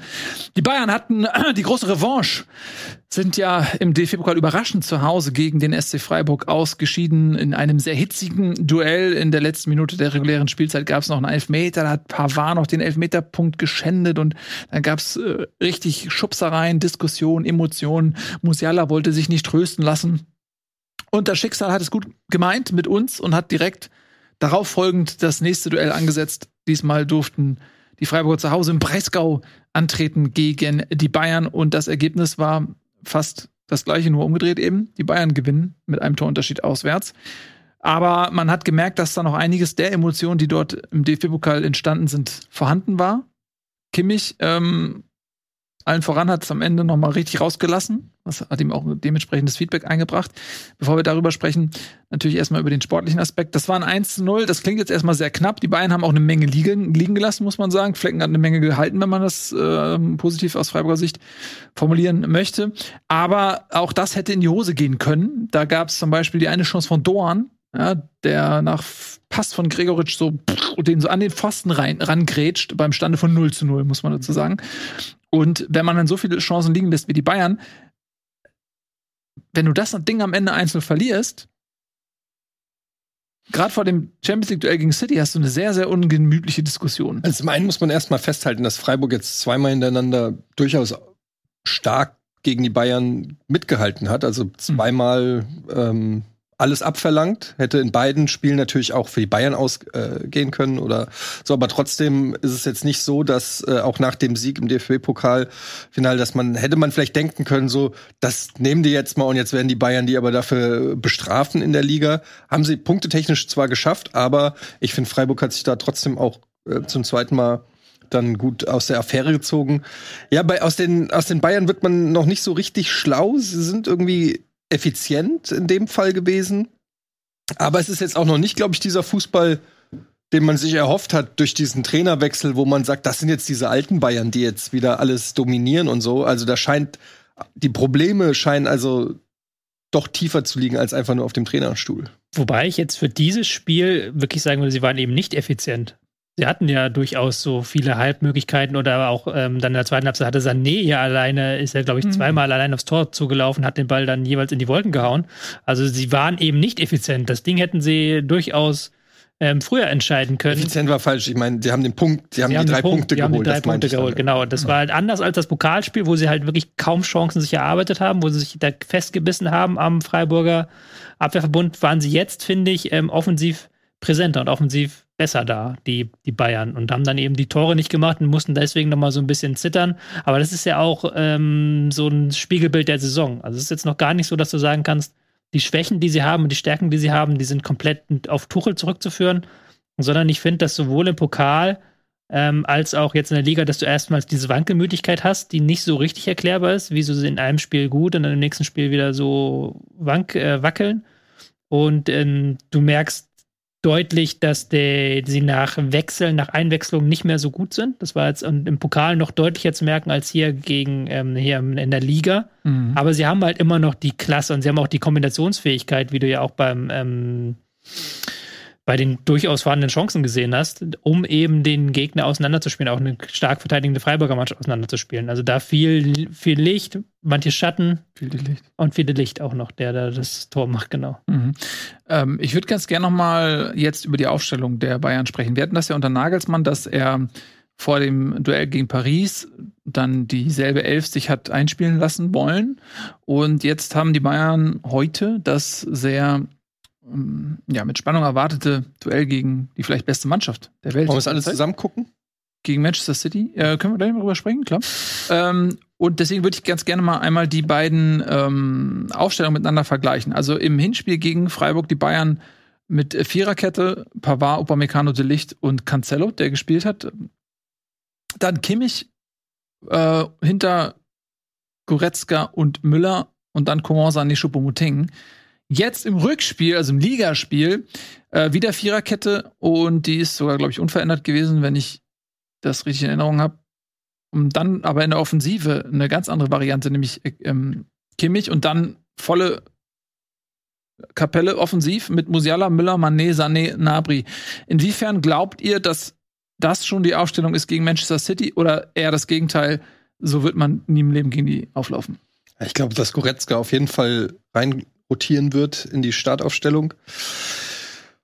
Und ja, das ist halt da vorne Mané, Müller, Sané, Gnabry, das ist halt so ein buntes Durchrotieren. Coman hat ja gar nicht gespielt, äh, könnte ich mir auch vorstellen, weil der war eigentlich in sehr guter Verfassung in den letzten Wochen, dass man den auch irgendwie geschont hat, dass der in die Startelf kommt für Mané, der noch nicht wieder der alte ist, keine Ahnung, also ist so oder so ein Luxusproblem. Die Frage ist eher, warum man mit so einer Offensive nicht jeden Gegner komplett zerstört. Das ist halt so, ich meine, den fehlt offensichtlich, neben jetzt ist Chupomoting, glaube ich, verletzt. Ähm, den fehlt auf jeden Fall so der klassische Strafraumstürmer, so eine Anspielstation, die auch mal einen Ball halten kann. Das haben die Bayern halt überhaupt nicht. Ohne Chupomoting. Am ehesten Jan Sommer noch. Hm? Was? Jan Sommer am ehesten noch. Du hast heute einen Clown gefrühstückt, oder? Wieso? Das check ich nicht mal. Ja, der mal einen Ball halten kann. Es gab's zu Ostern oh. keine Eier bei dir, sondern Clowns. Ja, ist schön. Ich glaube, den Gag habe ich schon, schon zwei, drei Mal gemacht im Laufe der letzten Jahre. Ja. Und wie ist der damals angekommen? Genauso gut wie jetzt gerade. Ja, du hast doch deine Fans da draußen, die das bejubeln. Aber du kannst von uns doch nicht erwarten, dass wir die das. Ich muss das seit 20 Jahren über mich ergehen lassen. Wie erwartest du, was erwartest du, was ich für eine Reaktion bringe? Soll ich jedes Mal die Hand schütteln? Na, wie oft wäre das dann? Ja, das zur Handschütteln wäre wär okay. Jedes Mal gebe ich den kleinen Du jubelst auch über jedes Tor der Eintracht, die du seit 20 Jahren guckst. Das ist doch nicht zu viel verlangt. Einmal die Woche also, am Wochenende. Die Nummer jetzt zurückzukommen, ich glaube nicht, dass Tuchel da jetzt irgendwie eingespielt hat für das Champions League-Spiel. Hast du ja auch schon gesagt, mit der Aufstellung kannst du in das Champions League-Spiel kaum gehen mit Musiala, Müller vor Kimmich. Das ist zu offensiv gegen City. Da wird anders, anders spielen lassen. Und es war auch natürlich eine direkte Reaktion auf das Spiel im Pokal, weil wenn du denselben Gegner hast und du hast unter der Woche im Pokal richtige Schwierigkeiten, dir Chancen zu erspielen gegen diesen Gegner, dann musst du da ja irgendwas anders machen. Da musst du ja irgendwie gucken, ähm, welche Spieler bekomme ich dann mal rein? Wie bekomme ich Musiala und Müller vielleicht in bessere Positionen? Haben ja dann auch eher so 4-1-4-1 gespielt, äh, 4-3-3 gespielt und nicht 4-2-3-1, 4-4-2 mäßig. Also das war, glaube ich, schon eher an den Gegner angelehnt und eben daran an die Frage, wie schaffen wir es jetzt in Freiburg, uns ein bisschen mehr Chancen zu erspielen, als wir das eben im Pokal geschafft haben. Und das haben sie ja auch geschafft. Das haben sie jetzt auch geschafft. Mhm. Und dann wiederum, das hast du ja auch gerade gesagt, die Frage, wer macht die Dinger vorne rein? Wer macht die Tore? Und das ist ja das Problem jetzt so ein bisschen über die gesamte Saison hinweg gesehen, dass sie sehr, dass sie sehr wankelmütig sind in den Leistungen vor dem Tor. Also es gibt Spiele, wo die sie halt für sich entscheiden, wo sie aus einer halben Chance drei Tore mhm. machen. Ähm, zum Beispiel gegen Borussia Dortmund, wo sie dann in der ersten Halbzeit diese 3-0 aus drei Chancen machen. Und dann äh, jetzt hast du wieder solche Spiele, hast du auch relativ häufig, wo sie eben tausend Chancen haben und nichts reinmachen. Aber mhm. ich glaube, mit City hatte das alles überhaupt nichts zu tun, weil gegen City werden sie auch nicht ähm, 70 Prozent Beibesitz haben, wie sie jetzt in beiden Spielen gegen Freiburg gehabt haben. Glaubt ja. ihr, dass die Bayern weiterkommen gegen City? Mhm. Na, ich glaube nicht. Für mich ist City gleich der Favorit auf jeden Fall. Ja. Mhm hängt auch so ein bisschen drauf an, vielleicht da, davon ab, auch wer da jetzt am Ende spielen kann. Ich weiß nicht, ob, ob Chobomoting Knieprobleme, meine ich, hat er einfach, ob der ja. spielen kann, weiß ich nicht. Ähm, was ist mit Upamecano eigentlich los? Weiß ich auch nicht. Weil da haben wir jetzt, normalerweise hatten wir die Situation, dass Upamecano meistens gespielt hat, mhm. neben Delicht, weil äh, Lukas ja, Hernandez ja verletzt ist, mhm. mit Kreuzband ist. Und dann hat jetzt aber die letzten beiden Spiele Cancelo dann Rechtsverteidiger gespielt in der Viererkette. Nee, hat er nicht gegen im ersten Spiel Linksverteidiger? Äh, Entschuldigung, Linksverteidiger. Und jetzt hat er Rechtsverteidiger gespielt, rechts, weil Davis genau. wieder gespielt hat. Das ist natürlich auch so eine Sache, die, die ein bisschen ähm, äh, für die Bayern spricht, dass sie natürlich jetzt relativ schwer ausrechenbar sind, mhm. auch für Guardiola. Und Guardiola ja auch gegen Tuchel schon negative Erfahrungen gemacht hat, sagen wir Champions League Finale, das ist noch das, was ich am ehesten an Hoffnung sehe für ähm, Bayern, dass mhm. Guardiola da wieder irgendwie zu verkopft rangeht. Das hatten wir auch schon öfters, dass er da irgendwas entwirft, was dann auf dem Papier sehr viel Sinn ergibt, aber auf dem Platz dann vielleicht so ein bisschen den Flow aus der Mannschaft nimmt. Aber momentan ist halt City eigentlich in richtig überragender Form, mhm. sind richtig, richtig gut drauf und ähm, Bayern ist jetzt auch diese Saison nicht gerade dadurch aufgefallen, dass sie gut defensiv stehen, also dass sie gegen einen Gegner, der viel Ballbesitz hat, da gut gegenhalten können und eine halbwegs stabile Verteidigung hinbekommen. Das müssten sie jetzt aber hinbekommen in diesem Spiel, um halt mit ähm, City mithalten zu können. Andererseits in der Champions League hat, haben die Bayern auch diese Saison eigentlich immer Fabelleistung gezeigt. Ja, auf jeden Fall. Wirklich sagen, Rückspiel gegen PSG war wirklich gut. Mhm. Wenn sie das auf den Rasen bringen, dann wird es auf jeden Fall knapper, als man denkt. Wird auf jeden Fall ein Leckerbissen werden, weil zwei Mannschaften, die das Selbstverständnis haben, den Ball zu, zu führen und äh, offensiv ja. was zu kreieren. Das kann ich mir schon vorstellen, dass das ein sehr, sehr ähm, spannendes Spiel wird und äh, ein Leckerbissen auch zum Zuschauen. Also, wir werden äh, heute Abend, wenn ihr das jetzt seht, ist es vielleicht schon bald soweit, dass die Aufstellung raus ist. Interessiert mich auf jeden Fall echt, wie die da agieren werden, ob Cancelo gegen seine ja, alten Teamkollegen, er ist ja auch nur ausgeliehen, äh, spielen darf äh, oder ob jetzt diese beiden Spiele gegen Freiburg vielleicht auch so ein bisschen eine Wiedergutmachung schon, eine vorausgreifende Wiedergutmachung von Tuchel waren, weil er genau wusste, dass du gegen City nicht spielen wirst, äh, lieber Cancelo, sondern stattdessen vielleicht über Meccano de Licht, äh, Pavard und dann Davies.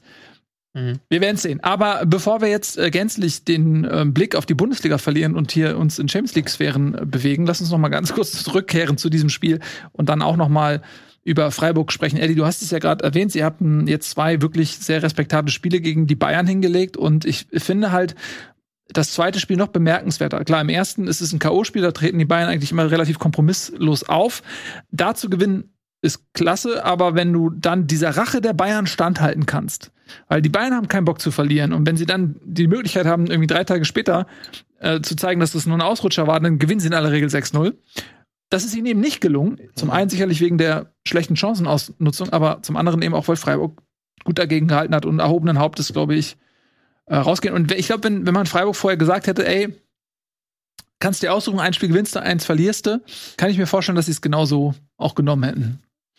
Ja, es ist halt äh, schwer zu sagen. Normalerweise schon. Auf der anderen Seite muss man sagen, dass Freiburg halt ähm, gerade in der Liga echt immer noch ein Top-Contender für die Champions League-Plätze ist, muss man einfach so sagen. Und ähm, Freiburg steht wirklich, also ich habe hier nicht immer nur positiv über Freiburg gesprochen, aber man muss einfach sagen, die stehen davor, eine überragende Saison zu spielen. Ähm, sie haben die Chance, klar schwer, aber zu Hause gegen Leipzig auch nicht komplett chancenlos, das muss man einfach auch sagen. Ähm, im, im, ins Pokalfinale einzuziehen und über die Liga sich für die Champions League zu qualifizieren. Also das, sind, das ist schon einfach äh, sensationell, die Saison zurzeit für Freiburg. Und äh, sie zeigen eben in solchen Spielen wie gegen die Bayern auch, dass es nicht irgendwie Zufall ist oder so, sondern dass sie einfach einen guten Kader. Wir haben ja am Anfang schon drüber, äh, Anfang der Saison drüber gesprochen, wenn du so jemanden wie Ginter für die Innenverteidigung holst, der auch jeden Top-5-Verein wahrscheinlich in der Innenverteidigung verstärkt hätte. Das sind einfach schon so kleine äh, Zeichen. Freiburg ist einer der Top-Bundesliga-Vereine. Und das muss man einfach so sagen. Und ich glaube, da, die darf man auch einfach nicht mehr unterschätzen sind sehr unangenehm zu spielen und ähm, gerade so defensiv einfach auch so robust und so stark über Jahre durch dieses Streichsystem so äh, zusammengestellt, dass es einfach für jeden Gegner einfach super schwer ist. Ich weiß, es ist ein bisschen floskelmäßig jetzt, aber ja, also sie sind für mich einfach äh, im Gegensatz zu Union Berlin kann ich bei Freiburg total nachvollziehen, warum sie dabei so weit da oben sind. Bei Union nichts gegen Union Berlin, ich würde niemals das gegen, gegen die Eisernen sagen, aber da verstehe ich es einfach, wenn ich die Spiele von Union sehe, da frage ich mich immer noch, wie konnten die so viele Punkte einfach kriegen? Da, das ist einfach für mich immer noch faszinierend.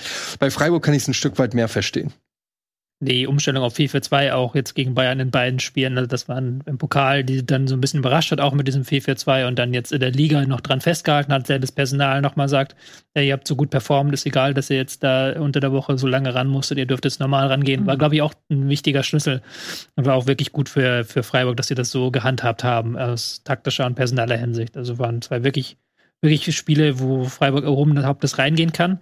Und ich hatte ja zuletzt bemerkt, dass ich fand, dass sie defensiv nicht mehr ganz diese Perfektion hatten, die sie in der Hinrunde hatten, mhm. die sie ja lange Zeit ausgezeichnet hat. Und das, finde ich, hatten sie jetzt gegen die Bayern wieder stärker. Also wirklich, das war ganz, ganz äh, schwer zu knacken für die Bayern, weil die immer perfekt in diesem 4-4-2 standen und da wirklich kein Spieler sich irgendeine Auszeit gegönnt hat, aber auch nur eine Minute in diesen beiden Spielen. Mhm. Also das nochmal als vielleicht aufbauendes Moment für die letzten Wochen, auch wenn ich schon ja das Gefühl habe bei Freiburg so ein bisschen, die Saison ist leider so ein bisschen am Austrudeln. Aber sie haben jetzt nochmal mit dem Pokal nochmal so ein richtigen, richtiges Highlight vor sich, der vielleicht auch nochmal in der Liga Kräfte freisetzen Bei Freiburg kann. trudelt die Saison aus, ist dein Eindruck?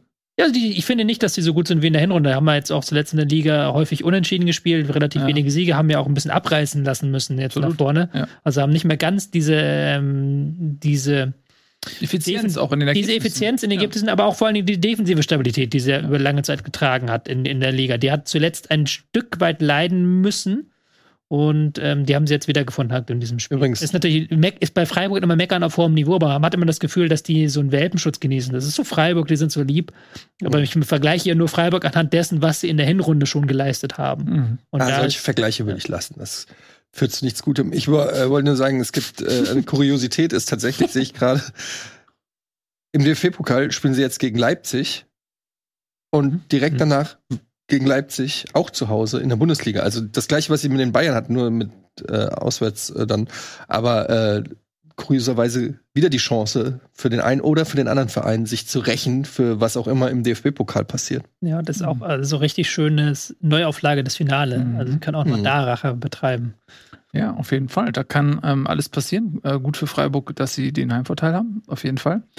Mm, und wir werden gleich auch nochmal über Frankfurt sprechen und den DFB-Pokal, deswegen spare ich es mir so ein bisschen auf, weil ähm, ich natürlich jetzt dich, glaube ich, dieser Freiburger Sieg ähm, nicht geärgert haben dürfte im DFB-Pokal, weil natürlich jetzt die Bayern für Frankfurt aus dem Weg geräumt sind. Und wenn du jetzt tatsächlich dann auch, sagen wir mal, den schwächsten, vermeintlich schwächsten Gegner im, im Halbfinale bekommst, das Finale winkt. Und dann hast du da ähm, im Finale Freiburg oder Leipzig. Und sagen wir mal ganz ehrlich, ähm, ich glaube schon, dass man in Frankfurt auf einmal ähm, mit gierigem Auge äh, auf diesen Wettbewerb schielt, weil äh, da ist, glaube ich, noch was drin. Und du kannst theoretisch die Möglichkeit haben, wirst vielleicht in der Liga Achter oder sowas. Ähm, du gewinnst den DFB-Pokal, spielst wieder Euroleague, hast wieder einen Titel eingeheimst, der dritte Titel in fünf Jahren oder sowas. Das ist schon krass, aber das ist noch ein langer Weg.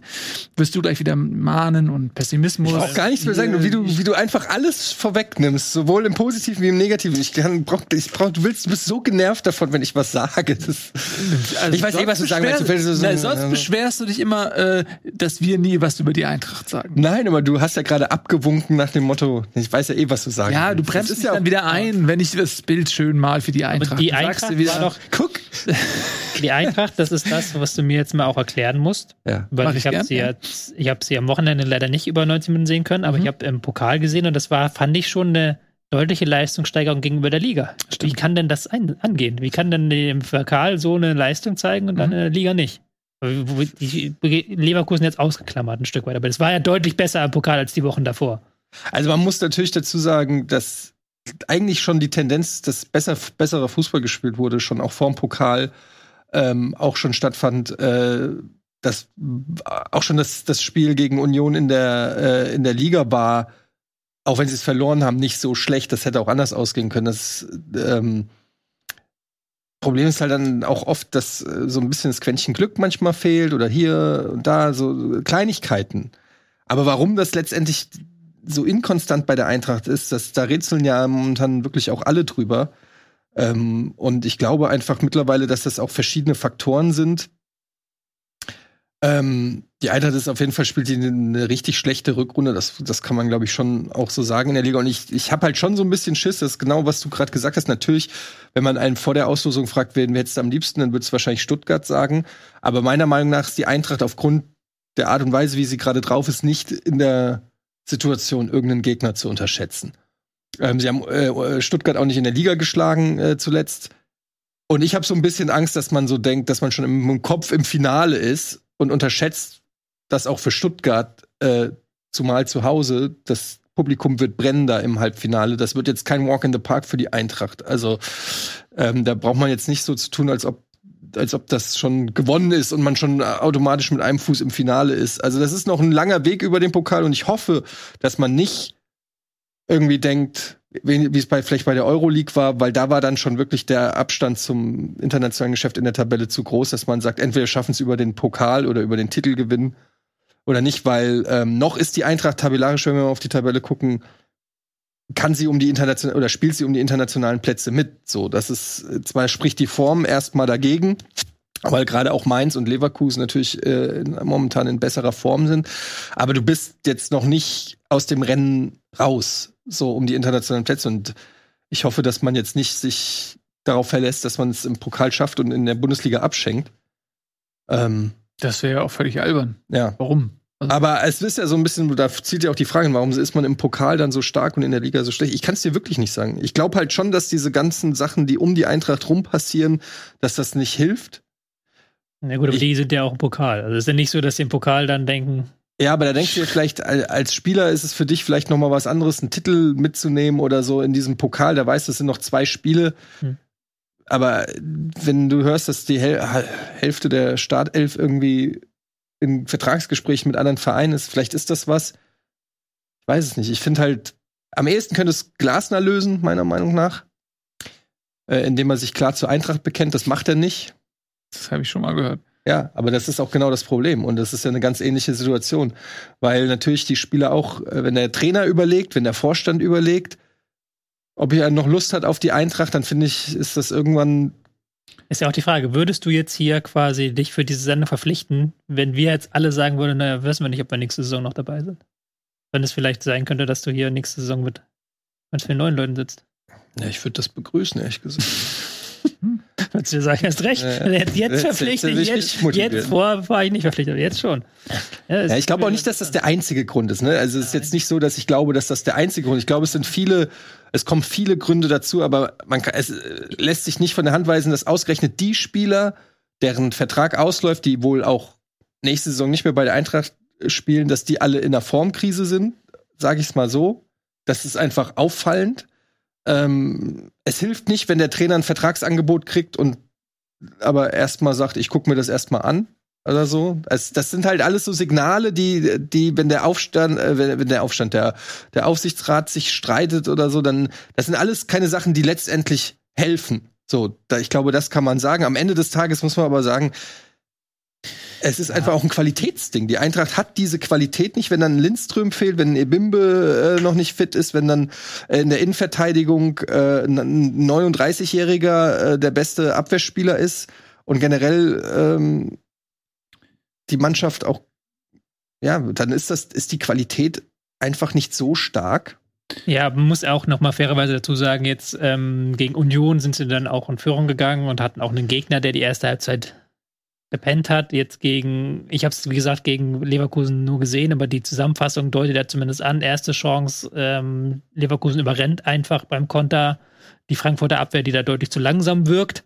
Und dann. Ja, erste Chance tritt einfach Indika, muss den Ball, äh, geht locker zum Ball, kann ihn einfach wegschießen und schlägt halt über den Ball. Also, das ist halt einfach ein individueller Fehler, wo du dir sagst, ja, ist er mit dem Kopf nicht da, ist er nicht konzentriert. In neun von zehn Fällen haut er das Ding weg und es passiert nichts. Und in dem Fall schlägt er über den Ball. Und beim dritten Tor taucht Jakic unterm Ball durch, ist also zu äh, Stellungsfehler. Ball fällt einfach, hat sich einfach verschätzt. Also es sind dann zu viele individuelle Fehler, wo du dann, was willst, also. Hm. Ja. Aber das ist ja auch Qualität, das, dass du Qualität ablieferst. Und der Fußball lebt natürlich auch Phrasenschwein, äh, von diesen individuellen Fehlern. Am Ende ist es ja das. Und dann ist die Frage, inwiefern hast du dann auf der Gegenseite die Qualität, die auch auszunutzen und die zu bestrafen. Und die hatte Leverkusen in dem Fall. Ähm, und ich denke aber auch, dass Leverkusen einfach gerade sehr gut drauf ist. Die rollen gerade und ähm, haben natürlich diese Hypothek ähm, der verkorksten ersten zehn Spiele oder so, die sie jetzt äh, hinter sich her schleppen. Aber so wie Leverkusen gerade drauf ist, ist das eine Champions League Mannschaft. Und dementsprechend ist es jetzt auch, finde ich, nicht so eine Riesenüberraschung, dass Frankfurt in Leverkusen auch mal verliert. Es ist natürlich so, wenn du gegen Leverkusen zurückliegst nach zehn Minuten, das ist natürlich pures Gift für in dem Fall Frankfurt, weil Leverkusen einfach, und das sagen wir auch jede Woche, mit diesem brutalen Tempo, mit dieser Konterstärke, äh, Frimpong, Diaby, Wirtz, äh, Adli in dem Fall, der auch sehr, sehr schnell ist, dann, äh, ja, das, das, das überrollt dich dann einfach äh, und du musst vorne was machen, musst ins Risiko gehen und jeder Ballverlust ist potenziell ein Konter. Und deswegen willst du natürlich nicht nach zehn Minuten einzeln hinterliegen, hinten liegen gegen, gegen Leverkusen. Ich wollte mal zum DFB-Pokal sagen, weil Tobi ja die Frage gestellt hat, war es, glaube ich, wie man das erklären kann, mhm. Dieses Leistungsgefälle. Und da würde ich jetzt, ohne den Halbfinaleinzug zu relativieren, auch mal kurz gucken, was ist denn der Weg der Eintracht gewesen. Und da muss man vielleicht fairerweise sagen, da war jetzt gar kein Top-Team dabei. Ne? Also das war äh, in der, Im Viertelfinale ja. war es Darmstadt, ein Zweitligist zu Hause, den sie zu, äh, im Achtelfinale, den sie zu Hause hatten. Ähm, jetzt Union war das erste schwer, schwere Spiel und da hatten sie auch natürlich ein Heimspiel und zum einen haben sie da Kolomoani in Topform gehabt, der die Dinger geknipst hat. Ja, nee, ich war jetzt schon ganz konkret, weil Union ist ja ein Spitzenteam, muss man diese Saison sagen. Ja. Und gegen Union war auch Eintracht, fand ich sehr stark. Und jetzt, äh, die Wochen davor fand ich es halt nicht so stark. Ja, aber Nils hat natürlich schon recht, es gab, äh, gab schon schwierigere Wege ins Finale ja, ja. Als, als jetzt. Ja, aber ich, mir ging es ja konkret um das Unionsspiel, dass ja. du halt da dieses eine Spiel hast, wo du halt deutlich merkst, die Mannschaft hat so einen plötzlichen Leistungshunger. Ja. ja. aber ich sag immer bei solchen Sachen, für mich ist das immer eine Frage von Qualität, weil dass du, dass ein Spieler mal ein geiles Spiel macht, das hast du bei fast jedem, weil wir reden hier von Bundesliga und das sind alles Spieler, die ihr ganzes Leben lang Fußball spielen, die eine gewisse Qualität haben, sonst wären sie nicht da äh, in dieser Top-Liga, so, ja. Mhm. Ähm, aber wir bewegen uns dann in diesem Top-Bereich, gerade wenn es dann um die Spitze der Bundesliga geht. Und da trennt sich dann die Spreu vom Weizen. Wer kann diese Qualität regelmäßig auf den Platz bringen? Wirklich regelmäßig unter widrigen Bedingungen, bei Wind, bei Wetter, bei privaten Problemen. Da haben wir ja auch immer gesagt, die Bayern sind die Besten in diesem Punkt, was die Mentalität angeht. Das ist eine Qualität, die du auch kaufst.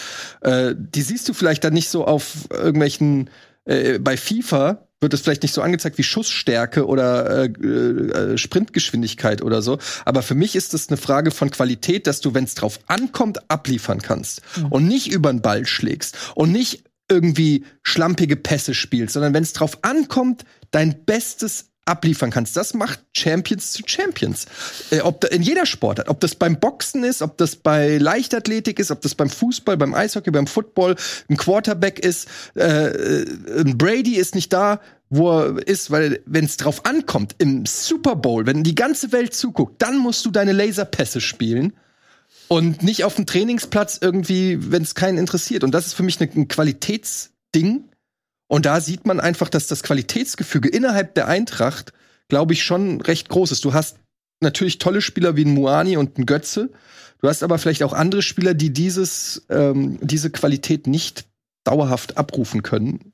Und andere Vereine können das irgendwie besser. Übrigens, wir haben ja die ganze Zeit jetzt drüber gesprochen, dass Freiburg immer dieses, diesen Doppelklang hat, ne?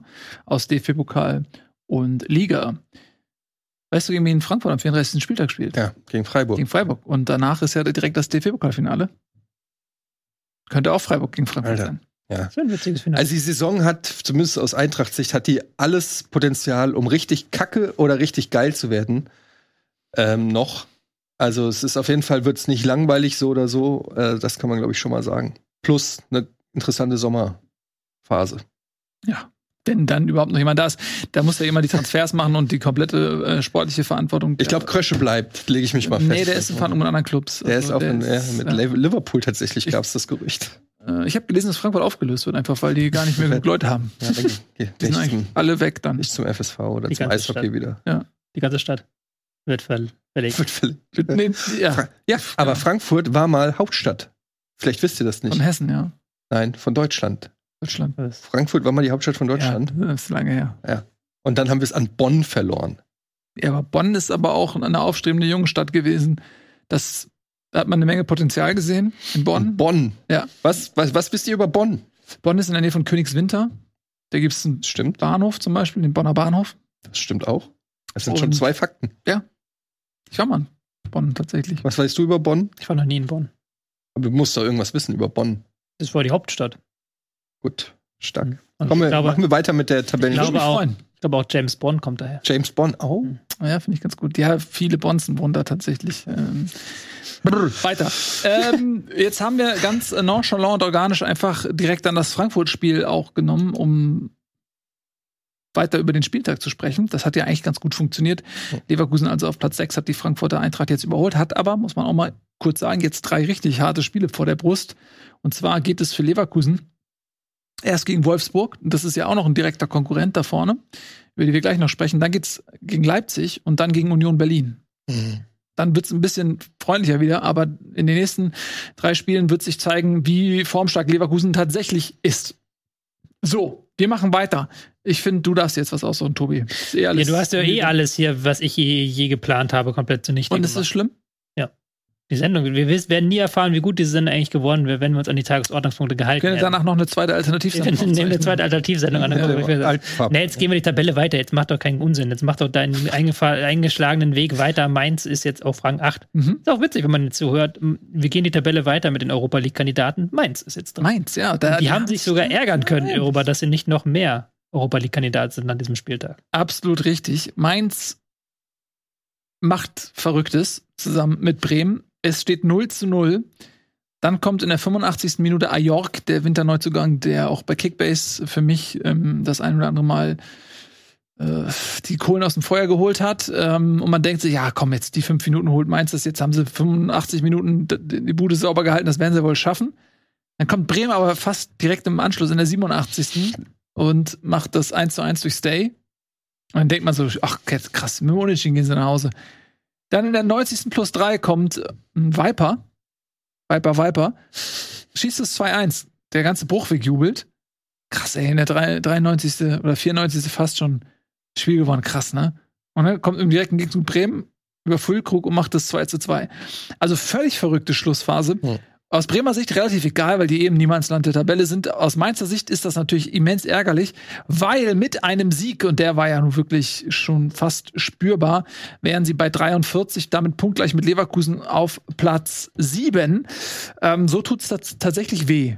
Ja, wie ist denn das eigentlich? Kann jetzt noch Platz 7 für irgendwas? Sollten, ähm, ja, Platz 7 ist, wenn der DFB-Pokalsieger sowieso für Europa qualifiziert ist, ist Rang 7 der ähm, Conference League Platz. Also wenn zum Beispiel Leipzig den DFB-Pokal gewinnt, genau. wäre höchstwahrscheinlich der siebte Platz für die Euroleague-Qualifikation. Ich glaube schon. Ist es dann nicht Conference League auch? Ich bin mir gar nicht sicher. Das sind die sieben Conference League oder dann acht? Ich bin mir nicht sicher. Auf jeden Fall komm, hängt es ab von dem DFB-Pokalsieger. Also wenn Leipzig oder Freiburg gewinnt oder auch Frankfurt, wenn Stuttgart, wenn Stuttgart den DFB-Pokal gewinnt, dann ist einfach Stuttgart dann in Europa. Dann ist es mhm. Rang 1 bis 6 einfach nur für die mhm. Qualifikation. Ähm, Mainz gegen Bremen. Also das er hat ja quasi drei Etappen gehabt, das Spiel. Und diese, diese Eskalation am Ende hat sich lange Zeit nicht angedeutet, sagen wir es mal so. Also das war bis zur 60. Minute war das ein komplettes Spiel zum Vergessen, weil wirklich gar nichts passiert ist. Ich erinnere mich auch nur noch an die letzten zehn Minuten. Ja, also das Spiel wäre auch nie in irgendeiner Weise beredet worden, wenn diese letzten zehn Minuten nicht gewesen wären, weil es halt wirklich 60 Minuten lang sich beide Teams neutralisiert haben. Werder hat sich gedacht nach vergangenen Wochen, wir wollen jetzt defensiv besser stehen. Das haben sie gemacht auch, haben auch gut verteidigt. Und Mainz hat dann aber nach in den letzten halben Stunden nochmal gesagt, ey, jetzt geben wir aber mal Gas. Also jetzt wollen wir doch noch irgendwie hier den Sieg holen. Von ihren insgesamt 16 Torschüssen waren dann auch 12 in der letzten halben Stunde. Also da haben sie dann wirklich ordentlich Gas nach vorne gegeben über Fernandes, der dann gekommen ist, ähm, über einen Lee, der vorne nach der Einwechslung sehr, sehr viel Wirbel gemacht hat hinter Ajork. Und das hat, da hat dann Werder nach dem, dann kam das 0-1, da hat man gedacht, okay, das war's jetzt. Weil Mainz hat die komplett an die Wand gespielt, Werder, Werder hat nichts mehr nach vorne zustande mhm. bekommen. Wieder Anpfiff, Werder knallt den Ball lang nach vorne, 1-1. Ja. Und dann ist halt Mainz mit noch mal mehr Wut gesagt. Die haben gesagt, nee, wir wollen aber jetzt hier um diesen, diesen Sieg, wir wollen jetzt hier die drei Punkte und machen dann das 2-1. Und dann wieder, wieder Anpfiff. Wer da knallt das Ding wieder lang nach vorne und es steht 2-2. Also eine völlig unnötige Eskalation, äh, wenn man das aus Mainzer Sicht betrachtet. Eine völlig geile Eskalation, wenn man es aus Werder Sicht betrachtet. Aber eigentlich war das ein 0-0-Spiel, das sich am Ende als 2-2 verkleidet hat nach mhm. zehn, zehn aufregenden Minuten. So sieht das aus. Und gut für die Eintracht, ne? Hast dich bestimmt gefreut, als ja, das ja. nochmal rüber getickert kam. Denn ähm, Platz 7 ist besser als Platz 8. Außerdem Mainz ähm, man will ja nicht gegen den direkten Nachbarn, auch als Tabellennachbar, eine Etage drunter wohnen. Ne? Das will man ja nicht. Das will man nicht, ne? Ja. hast du recht. Da hast du recht. Was will man auch nicht? Zum Beispiel, wie wäre es mit einer Unterbrechung? Will man das? Will man das nicht? Ich glaube, man will das. Ich will das. Willst du das? Ich. Ja, du hast mich überzeugt. Hast ja? mich überzeugt. Ich hätte gerne Unterbrechung. Geil, ich habe nämlich auch richtig Lust drauf. Wir machen eine klitzekleine Unterbrechung, aber wir sind in aller, aller kürzester Kürze wieder für euch da. Allerherzlichstes Wiedersehen haben wir uns gewünscht und haben wir bekommen. Schön, dass ihr wieder da seid. Wir haben noch einiges zu besprechen. Wir haben zum Beispiel uns völlig chaotisch hier durch die Tabelle ähm, hin und her bewegt und haben ein absolutes Spitzenspiel einfach komplett ignoriert. Da waren wir schon oben bei den Bayern. Stimmt. was? Ah, ah da gehen die Augen auf. Aber es ist deine Schuld, muss man sagen. Äh, äh genau. Ich habe dich gefragt. Du, ich habe hier Tagesordnungspunkte, die Tages die Ordnung in den Tag reinbringen sollen. Das sind Punkte für Ordnung in den Tag. Und wenn du nach dem ja. wenn du nach dem zweiten Punkt, nee, das ist nicht nach Knopfdruck, das ist wirklich, wenn du nach dem zweiten Punkt sagst, ja, Eddie, sag mal an, was wir als nächstes machen. Ich habe ja hier keine keine Ordnung in meinem Leben. Ich lasse dir das jetzt und dann machst du weiter, Tobi. Dann kommt sowas am Ende dabei raus. Tobi, du bist und weißt du, wer die Leidtragenden sind? Die Zuschauer. Nein, das glaube ich nicht. Ihr seid die Leidtragenden dahinter. Tobi, du bist wie Bruno Labbadia. Du bist ein wunderschöner Mann aber dir fehlt so ein bisschen die taktische Flexibilität. Mhm. Du gehst mit einem 4-4-2 auf den Platz, 4-2-3-1 auf den Platz und das ist dir egal, ob dein Kader vielleicht für eine Fünferkette ausgelegt ist. Und so handelst du auch mit den Themen. Dieser organische Fluss, was ist für die Sendung, wie, was passt und so, das kollidiert mit deinem Ordnungsbewusstsein. Ja, aber da müssen wir ein bisschen dran arbeiten und das aber machen wenn wir. du die taktische Ordnung sprengst auf dem Platz, ja. dann muss am Ende was dabei rauskommen. Ja, das tut es doch aber jetzt. wenn du natürlich hier so fehlerhaft einfach Dortmund überspringst. Aber wir überspringen es ja nicht, nee, weil wir sind ja jetzt da. Egal, kommen jetzt genug Gags hier. Also, Borussia Dortmund gegen Union Berlin, das ein wichtiger Spiel. 2 zu 1 Sieg der Borussia Dortmund nach einer Woche, muss man sagen, Wochen der Schande, aber auf jeden Fall nach einer Woche, Woche zum Vergessen, einer Woche, wo man äh, gedroht hat, sämtliche Saisonziele zu verspielen mhm. mit dieser Niederlage gegen Bayern und dann hinterher noch eine noch mindestens genauso schlimme Niederlage, finde ich, gegen Leipzig, weil man ja wirklich komplett unterlegen war und sich von Leipzig komplett hat an die Wand spielen lassen. Ich glaube, es war am Ende waren es 18 zu 2 Torschüsse oder sowas.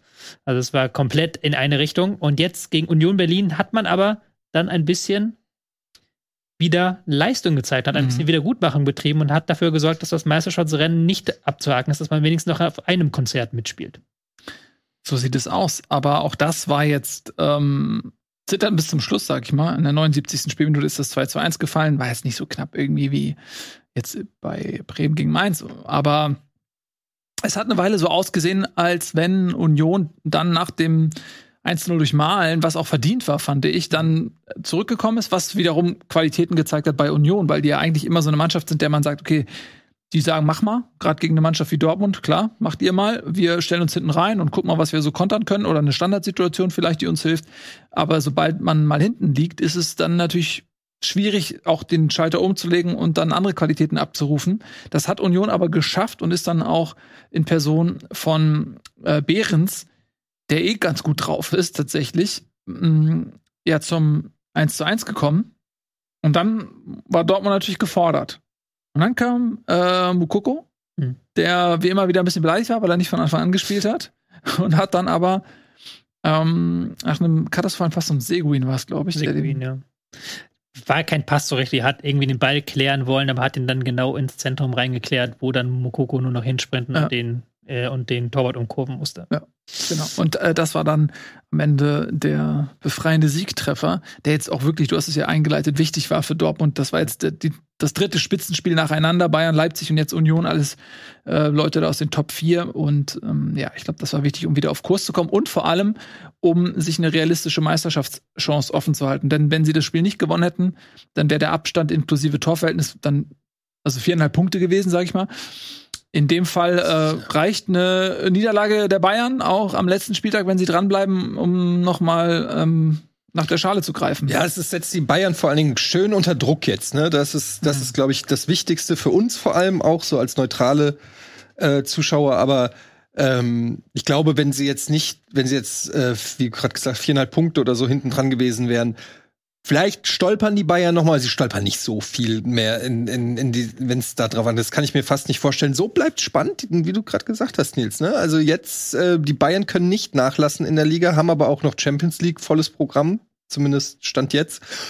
Ähm, also der Druck auf die Bayern ist nach wie vor da und das Titelrennen auch, wenn wir natürlich in unserem frust leicht frustrierten Zynismus schon eh immer sagen, die Bayern werden's. Rein, wenn man auf die Tabelle guckt, ist hier noch nichts entschieden bei sieben ausbleibenden Partien. Ja, glaube ich, einfach nach diesen beiden sehr, sehr schwachen Spielen ähm, gegen Leipzig und gegen Bayern wichtig zu zeigen, hey, wir sind noch da. Und die, erst, die erste Halbzeit hat da, glaube ich, Hoffnung gemacht, weil die erste Halbzeit war Dortmund ähm, präsent. Sie waren auch in den Zweikämpfen gut, waren gerade im Gegenpressing, finde ich, sehr viel besser, haben da sehr viele Konter im Keim erstickt das war, glaube ich, dann witz, wichtig, dass sie auch noch das 2-1 am Ende machen und dann eben das Ergebnis holen. Auch wenn die zweite Halbzeit, fand ich, nicht mehr ganz so gut war. Auch beim Gegentreffer wieder, einfach, es war einfach ein simpler, langer Ball, der dann wieder durchrutscht und dann in dem eigenen Strafraum sind sie nicht nah genug am Mann, gehen auch nicht richtig in die Zweikämpfe rein. Das war wieder so Dortmund, wie du es nicht sehen willst. Aber grundsätzlich fand ich, das war eine gute Antwort auf die vergangenen Spiele. Ja, und du hast jetzt auch Adeyemis wieder zurück. Hm. Der war vor seiner Verletzung in absoluter Topform. Malen momentan in sehr, sehr guter Form. Ähm, ja, also das äh, bin mal interessant. Jetzt haben sie auch keine Doppelbelastung mehr, können sich komplett auf die Liga konzentrieren. Vielleicht auch ein, noch mal ein kleiner Vorteil ist. Ähm, mich würde mal interessieren, das ist vielleicht jetzt schon ein bisschen zu früh, ein komplettes Saisonfazit zu nehmen, aber wenn man jetzt Stand heute so ein bisschen drüber diskutieren würde, wo müsste man ähm, bei Dortmund ansetzen, auch was auf dem Transfermarkt angeht oder so, weil wir haben letztes, letzte Saison haben wir gesagt, okay, klar, die müssen in der Innenverteidigung was machen, haben sie dann gemacht mit, mit Süle und Schlotterbeck. Wo seht ihr Handlungsbedarf? Mhm, also sie haben ja äh, Stand jetzt mit ähm, Kamada, Mbimbe, ähm, Mario Götze, Kolo Moani schon einige Verstärkungen für die nächste Saison eingetütet, inklusive neuen Trainer. Glasner heißen wird. Ähm, ja. Da mache ich mir nicht so viel sagen. Aber jetzt im Ernst, ähm, ich glaube, dass da tatsächlich bei Dortmund viel, sehr viele Fragezeichen in der Kaderplanung hm. sind, weil eben viele Verträge auslaufen. Du hast Guerrero, Emre Can, Julian Brandt, ähm, die alle äh, ja so zur Diskussion standen zumindest mal, die jetzt aber alle irgendwie abliefern. Malen, der überhaupt nicht funktioniert hatte, ist zum ersten Mal, glaube ich, wirklich spürbar auf dem Scoreboard auch zu finden schwer zu sagen, was mit denen wird, ob jetzt äh, auf den Außenpositionen noch mal was passiert. Rand hat gerade beim BVB mhm. verlängert. Wollte ich auch gerade oh, sagen. Endlich ja. mal etwas was vor Ende können. der Sendung. ja, aber das hat er sich auch verdient. Mal gucken, ob er jetzt irgendwie wieder ein Loch fällt oder ob er jetzt dabei bleibt, ähm, diese Leistung abzurufen. Bis 2026. Ja. ja. Bei Guerrero ist halt noch offen, ja. Ähm, der hat jetzt auch zuletzt wieder starke Leistung gezeigt, aber auch am Wochenende, finde ich, einer der besten. Bellingham wird natürlich gehen. Bellingham ja. wird wahrscheinlich gehen, ja, wird man wahrscheinlich verkaufen. Ähm, ja, dann hast du bei Hummels und bei Reus die Fragezeichen, willst du da jetzt einen kompletten Neuanfang, willst du jetzt sagen, aber angeblich haben beide auch Angebote vorliegen für zumindest eine einjährige Verlängerung. Also du könntest jetzt der Tabula Rasa machen im Sommer, du könntest aber auch nochmal gucken, dass du noch eine Übergangssaison hinter ansetzt. Ich weiß es nicht. Für mich ist es auch zu viel Zukunftsmusik noch. Mhm. Weil es hängt auch ein bisschen natürlich davon ab, wie du die Saison jetzt zu Ende spielst. Ob du sie als Meister zu Ende spielst, ob du sie als Vizemeister zu Ende spielst, ob die letzten drei, vier Spieltage es um gar nichts mehr geht oder ob du bis zum Ende dran bleibst. Das ist ja auch nochmal für die Psyche einfach wichtig und für den, wie du dann nachher die Saison bewertest. Mhm. Wenn du die nackten Zahlen guckst, wird die Saison kaum besser als die vergangene Saison, wo man ja dann auch alles hinterfragt in Dortmund. Weil Champions League aus mhm. im Viertelfinale auch unter besseren Voraussetzungen als letztes Jahr ähm, Im Pokal auch ein Aus, ein frühes Aus, auch unter besseren Voraussetzungen als letztes Jahr, aber sind trotzdem, trotzdem raus. In der Liga werden sie von den Punkten in etwa da liegen, wo sie letztes Jahr lagen. Also mal gucken, was sie dann am Ende daraus machen, aus, äh, wie die Saison nachher ausklingt und wie man dann auch mit welchem Gefühl man rausgeht. Ja, sie haben natürlich jetzt diese beeindruckende Siegesserie gehabt, bevor diese Spiele jetzt gegen Bayern und Leipzig kamen. Das hat natürlich gefühlt war das so ein neues Level, was sie dann auch unter Terzic erreicht haben, zumindest mal in dieser Phase. Und ich glaube, das ist das, was dann auch hängen bleibt. Wenn du dieselbe Anzahl Punkte hast, aber die verteilt, es verteilt sich anders. Du hast vielleicht zu Beginn der Saison irgendwie so ein Hoch und am Ende äh, lässt du die Punkte liegen, dann ist es ein anderes Gefühl, als wenn du sagst, ey, wir haben jetzt zum Ende der Saison oder in der zweiten Saisonhälfte irgendwie zu uns gefunden mhm. und haben auch eine Konstanz reingebracht. Äh, das ist dann sicherlich dann nochmal auch eine andere Bewertung. Ja, Hummels ist ein Fragezeichen, der wird auch immer langsamer. Also man sieht es dann, klar, der hat immer noch Qualitäten, aber ja, wenn er ins Laufduell muss. Eigentlich, wenn die Meister, also sollte Dortmund Meister werden, musst du doch als Marco Reus und Mats Hummels sagen. Die haben noch, glaube ich, ein paar Jahre Fußball, die sie spielen wollen. Ja. ja, weil besser als mit wollen. Dortmund dann Meister zu werden und dann abzutreten, dann gehör doch auf. Also dann, was willst du denn noch die, die Knie kaputt machen? Ich, glaube, die haben schon noch Lust, Champions League dann zu spielen und noch ein bisschen auf höchstem Niveau, solange es noch geht. Also ich habe den die jetzt nicht als Kandidaten für ein Karriereende mit Echt? in ihrem Alter gesehen. Ja gut, ich sage auch nur, wenn sie Meister werden. Wenn nicht, gut, dann ja. ja. aber ähm, gut, das ist natürlich jetzt viel Spekulation. Ja. Ich glaube tatsächlich, dass Dortmund ähm, Brand ist jetzt eine Baustelle, mal gucken, was bei den anderen passiert, aber auch insbesondere dann mit, mit Bellingham, der wird schwer zu ersetzen sein. Ja, ja, ja klar. Er ist jetzt zuletzt auch nicht mehr der, der Schlüsselspieler gewesen, fand ich. Also er ist in der Rückrunde klar nicht in dieser Form wie in der Hinrunde. Das merke ich auch an meinen Kickbase-Punkten. Mhm. Aber ähm, du hast natürlich, der ist natürlich der Schlüsselspieler in der Hinsicht, dass er die Mannschaftsteile verbindet, was ja eine Riesenschwäche ist und da auch ein paar Lücken dann durch seine individuelle Klasse schließt, die dann da sind in diesem, in diesem Mannschaftsbereich. Zum einen da, das. Du müsstest halt irgendwie tatsächlich einen neuen Kreativspieler fürs Mittelfeld holen. Also es sei denn, du sagst, du ziehst Brand da in diese Position rein was dann wieder andere Probleme mit sich bringt. Aber da müsstest du auf jeden Fall was machen. Und Außenverteidiger ist ja das große, große Problem seit längerer Zeit schon beim BVB. Da musst du auf jeden Fall auch nochmal reingehen, auch wenn du Riasson schon geholt hast. Aber ich glaube, das ist noch nicht der Weisheit letzter Schluss. Gerade wenn du mit Guerrero nicht verlängerst, musst du auf jeden Fall da investieren. Ja, vielleicht auch wenn du mit Guerrero verlängerst, weil wir auch festgestellt haben, dass er eigentlich auf der 8 sogar besser aufgehoben ist. Mhm. Ähm, ja, ich denke, was noch ein weiterer Vorteil von Bellingham ist, äh, aufgrund seiner Klasse fokussierten sich die Gegner natürlich auch sehr auf ihn. Mhm. Und dadurch hast du vielleicht auch für andere Leute um ihn herum, für den Emre Can und Julian Brandt, auch noch mal mehr Entfaltungsmöglichkeiten. Ähm, ja, weil die natürlich in erster Linie mal sehen, okay, die müssen irgendwie Bellingham ein bisschen unter Kontrolle bringen.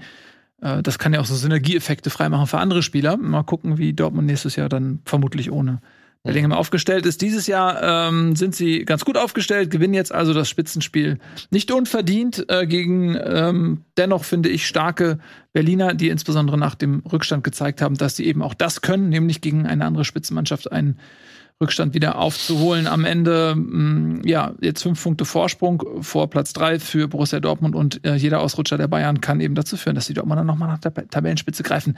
Ja, wir haben Titelkampf, ein bisschen, bisschen. Bisschen, ne? Bisschen. Deswegen hätte ich ja auch so ein bisschen, äh, so auch als völlig neutrale Person, äh, wenn Doan das äh, Tor schießt und die Freiburger vielleicht da noch ein bis drei Punkte entführen aus diesem Spiel, wäre vielleicht für die Bundesliga noch ein bisschen spannender ich hab, gewesen. Ich habe da ja mittlerweile jede emotionale Bindung an den Titelkampf verloren, weil ich mhm. gehe immer davon aus, okay, Dortmund, die verlieren jetzt das nächste und dann gewinnt Bayern wieder. Mhm. Aber vielleicht, vielleicht, vielleicht. Believe. Believe, ja. Mhm. I want to believe. I want to believe.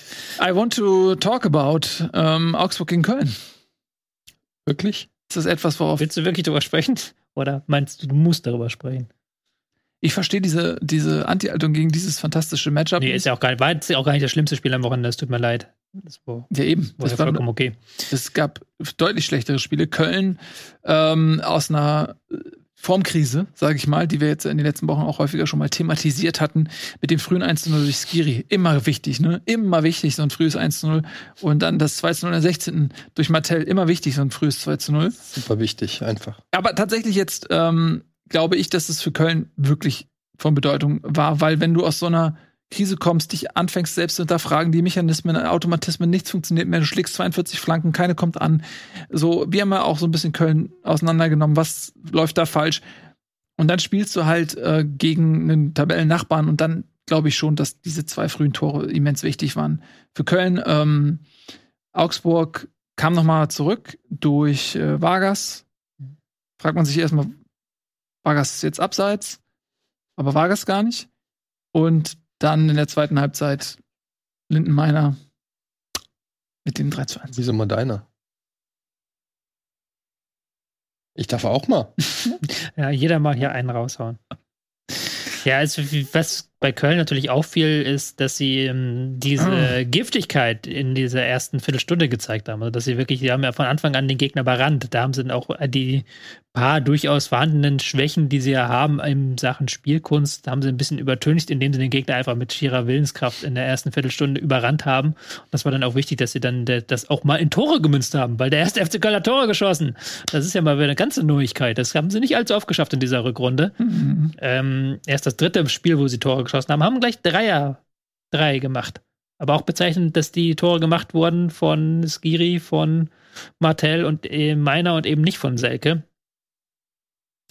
Der, ja, der kann man mit Meckern Räume, auf Der schafft die Räume. Er hatte kein schlechtes Spiel, fand ich, weil er das gemacht hat. Er hat auch wichtige Kopfballduelle immer wieder gewonnen, hat sich da immer wieder aufgerieben vorne, auch im Spiel gegen den Ball, aber Tore hat er nicht geschossen. Aber für Köln war das ein extrem wichtiger Befreiungsschlag und auch eine gute Leistung zu einem richtigen Zeitpunkt. Unbedingt, weil die waren wirklich in einer, in einer besorgniserregenden Abwärtsspirale und haben jetzt 31 Punkte. Die Deichstube würde sagen, Klassenhalt ist safe. das wird nicht los. Ja, aber ja, ist tatsächlich so. Also äh, du hast Augsburg ein bisschen, also jetzt, jetzt ja wieder überholt und dann auch um zwei Punkte distanziert. Aber wenn du halt eben siehst, dass da unten die Vereine jetzt, jetzt in dem Fall konnten nur zwei gewinnen, weil sie direkte Duelle verstrickt waren, aber du hast jetzt mit Hoffenheim und Stuttgart äh, zwei Mannschaften, die wieder dreifach gepunktet haben. Also, äh, wenn sie das jetzt verlieren und stehen dann irgendwie bei 28 Punkten, also spätestens nach diesem Spieltag, du bist punktgleich mit Hoffenheim, spürst du wirklich die, Abstiegsnöte. Und deswegen war das ein absoluter, auch vom Zeitpunkt, ein absoluter Big Point äh, für Köln. Nicht hoch genug zu bewerten, finde ich. Man muss auch als Augsburg auch ein bisschen aufpassen. Du hast jetzt erstmal Auswärtsspiel in Leipzig und dann hast du auch noch, spielst noch gegen Stuttgart, gegen Bochum.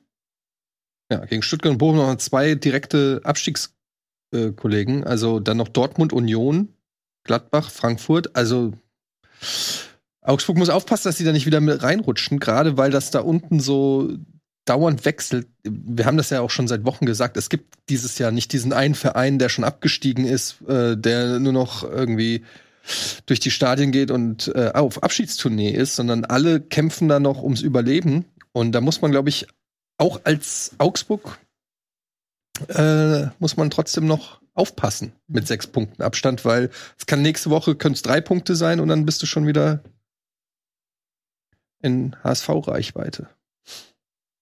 Warum? Relegation. Haben nicht sechs, schon die haben so 6-1 gewonnen. Also ist so die Chance. Chance auf Relegation ist noch am Leben. Ist noch Fall. am Leben. Kann ja. ich noch schaffen. Wer ist genau was passiert? Was? Sag's uns. Sie werden das Derby verlieren gegen St. Pauli. Mhm. St. Pauli ist sehr stark zurzeit. Ja. Elf Spiele in Folge gewonnen oder sowas. Mhm. 10 Aber die stärkste Mannschaft in ganz Europa. Ja, ist ja so. Also die formstärkste Mannschaft ja. in ganz Europa. Wer soll auch besser sein als elf Spiele im Stück gewonnen? Ja. Mhm. Ähm, bei den Derbys haben sie kein gutes Näschen, da verlieren sie immer gegen die Derbys. Außerdem bin ich im Stadion und immer wenn ich im Stadion bin, immer, wenn ich im Stadion bin, verlieren sie. Immer. Oder spielen unentschieden oder warum, sowas. Warum tust du deinem Verein das dann an und gehst dahin? Aus purem Egoismus. ähm, ja, also es wird, egal, da reden wir jetzt nicht drüber. Aber wenn der HSV gewinnt, dann ist gut. Das ist gut dann darfst du doch hier euphorisch sein. Ja, klar, dann bin ich euphorisch. Wenn sie gewinnen, aber jetzt nicht, also für das Spiel dann ja nicht. Aber es, es ist nicht übernächstes Wochenende, also noch nicht diese ja, Jetzt kommt erstmal Kaiserslautern. Jetzt kommt erstmal Kaiserslautern. Ja. ja, also zwei schwierige Spiele. Egal, wir sind jetzt gerade, lass uns nicht über den HSV sprechen. Das kam jetzt so einfach, hat sich so reinge, um, aus der Hintertür. Ja. ja. guten Tag, ach, wir sind, ja, tschüss, sie wollten und wieder raus. Wir haben noch ein Spiel. Wir haben noch ein Spiel, genau. Da kann ich überhaupt nichts zu sagen. Warum? Welches weil ich es überhaupt nicht gesehen habe, nicht mal im Ansatzweise, weil das irgendwie welches denn? Das hat mich an, Oster, an Ostersonntag nicht Gladbach hervorgelockt. Gegen Aha. Wolfsburg. An Ostersonntagmittag. Du hast mich nicht vor den Fernseher locken ja, können. Tut mir leid. Also dann, wie immer, übernehme ich für dich, wenn Mach du gerne, in der Lage bist. Die taktische Analyse gerne. Nichts zu sagen. Ja, ich fand, also das klingt jetzt erstmal so nach so einem typischen Wolfsburger ähm, grauen Fußballalltag, mal wieder irgendwie keinen Bock gehabt. Aber so war es, finde ich nicht, insbesondere bis zum 0 zu 1. Aus Wolfsburger Sicht war das eigentlich die bessere Mannschaft. Sie haben Abseitstor geschossen durch Mamouche, was dann richtigerweise annulliert wurde, aber was auch unter Be Beweis stellt, dass Wolfsburg in der Phase, finde ich, die bessere Mannschaft war. Und dann kam so ein bisschen aus dem Nix fast das 1 zu 0 in der 34. Minute für Gladbach. Und danach, spätestens nach dem 2 zu 0 durch Tyram, hat Gladbach natürlich auch so eine gewisse Leichtigkeit dann entwickelt. Aber bis dato fand ich, ja, war, fand ich, war Wolfsburg mindestens mal ebenbürtig. Mhm und mit ein bisschen mehr Glück auch im Abschluss können sie das auch gewinnen. Mhm. Und das ist insofern ärgerlich, weil Wolfsburg natürlich da oben um die internationalen Plätze spielt und ich bin heute total im Konjunktiv. Ich weiß nicht warum, was hätte, wäre, ist, wenn. Wir sind jetzt einfach in dieser Saisonphase angekommen, wo ja. man, das muss ich mir jetzt auch wieder umgewöhnen, wo man vor der Sendung erstmal restprogramm.com aufmacht und ja. sich anguckt als Vorbereitung auf die Sendung und wo man einfach den Konjunktiv wieder nochmal übt. Also ja. muss man nochmal einfach als Vorbereitung auf die Sendung nicht die Spiele gucken, sondern einfach nochmal deklinieren üben. Ich glaube auch, weil wenn Wolfsburg das irgendwie gewinnt in Gladbach und es war aufgrund der ersten halben Stunde mindestens mal durchaus in Reichweite, dann sind sie da mit äh, 42 Punkten auf Platz 7 hm. und haben gute Aussichten. Deswegen tut diese Niederlage ein bisschen weh, nicht weil Gladbach im Nacken sitzt. Ich glaube auch aufgrund der Form und der Qualität, dass hm. Wolfsburg am Ende der Saison vor Gladbach liegen dürfte. Aber da ärgert man sich mit Sicherheit. Ja, auf jeden Fall. Ähm, Wolfsburg, genau wie Mainz, und Eintracht so ein bisschen in Lauerstellung um die internationalen Plätze und bei noch sieben offenen Spielen auf jeden Fall tut das richtig weh. Vor allen Dingen, wenn man nicht schlechter ist. Ne? Und das war Wolfsburg nicht. Ähm, aber Gladbach muss man an der Stelle auch mal loben, dass die, die hat man ja eigentlich schon komplett vergessen, dass die diese Saison mitspielen, weil die so im Niemandsland sind und mhm. einfach auch holen ab und zu mal einen Punkt oder drei, womit dann wieder Ruhe ist und dann kriegt keiner mehr mit, dass sie wieder Scheiße spielen, weil es eh um nichts geht. Die sind halt die, die Saison ist für Gladbach mehr oder weniger gelaufen und ähm, Wolfsburg halte ich immer noch, äh, also da muss man immer noch ein Auge drauf haben. Ist nach wie vor im Rennen um die internationalen Plätze. Hm. Ich weiß jetzt gar nicht, wie ist das Restprogramm von Wolfsburg? Hat das einer auf dem Schirm jetzt? Natürlich.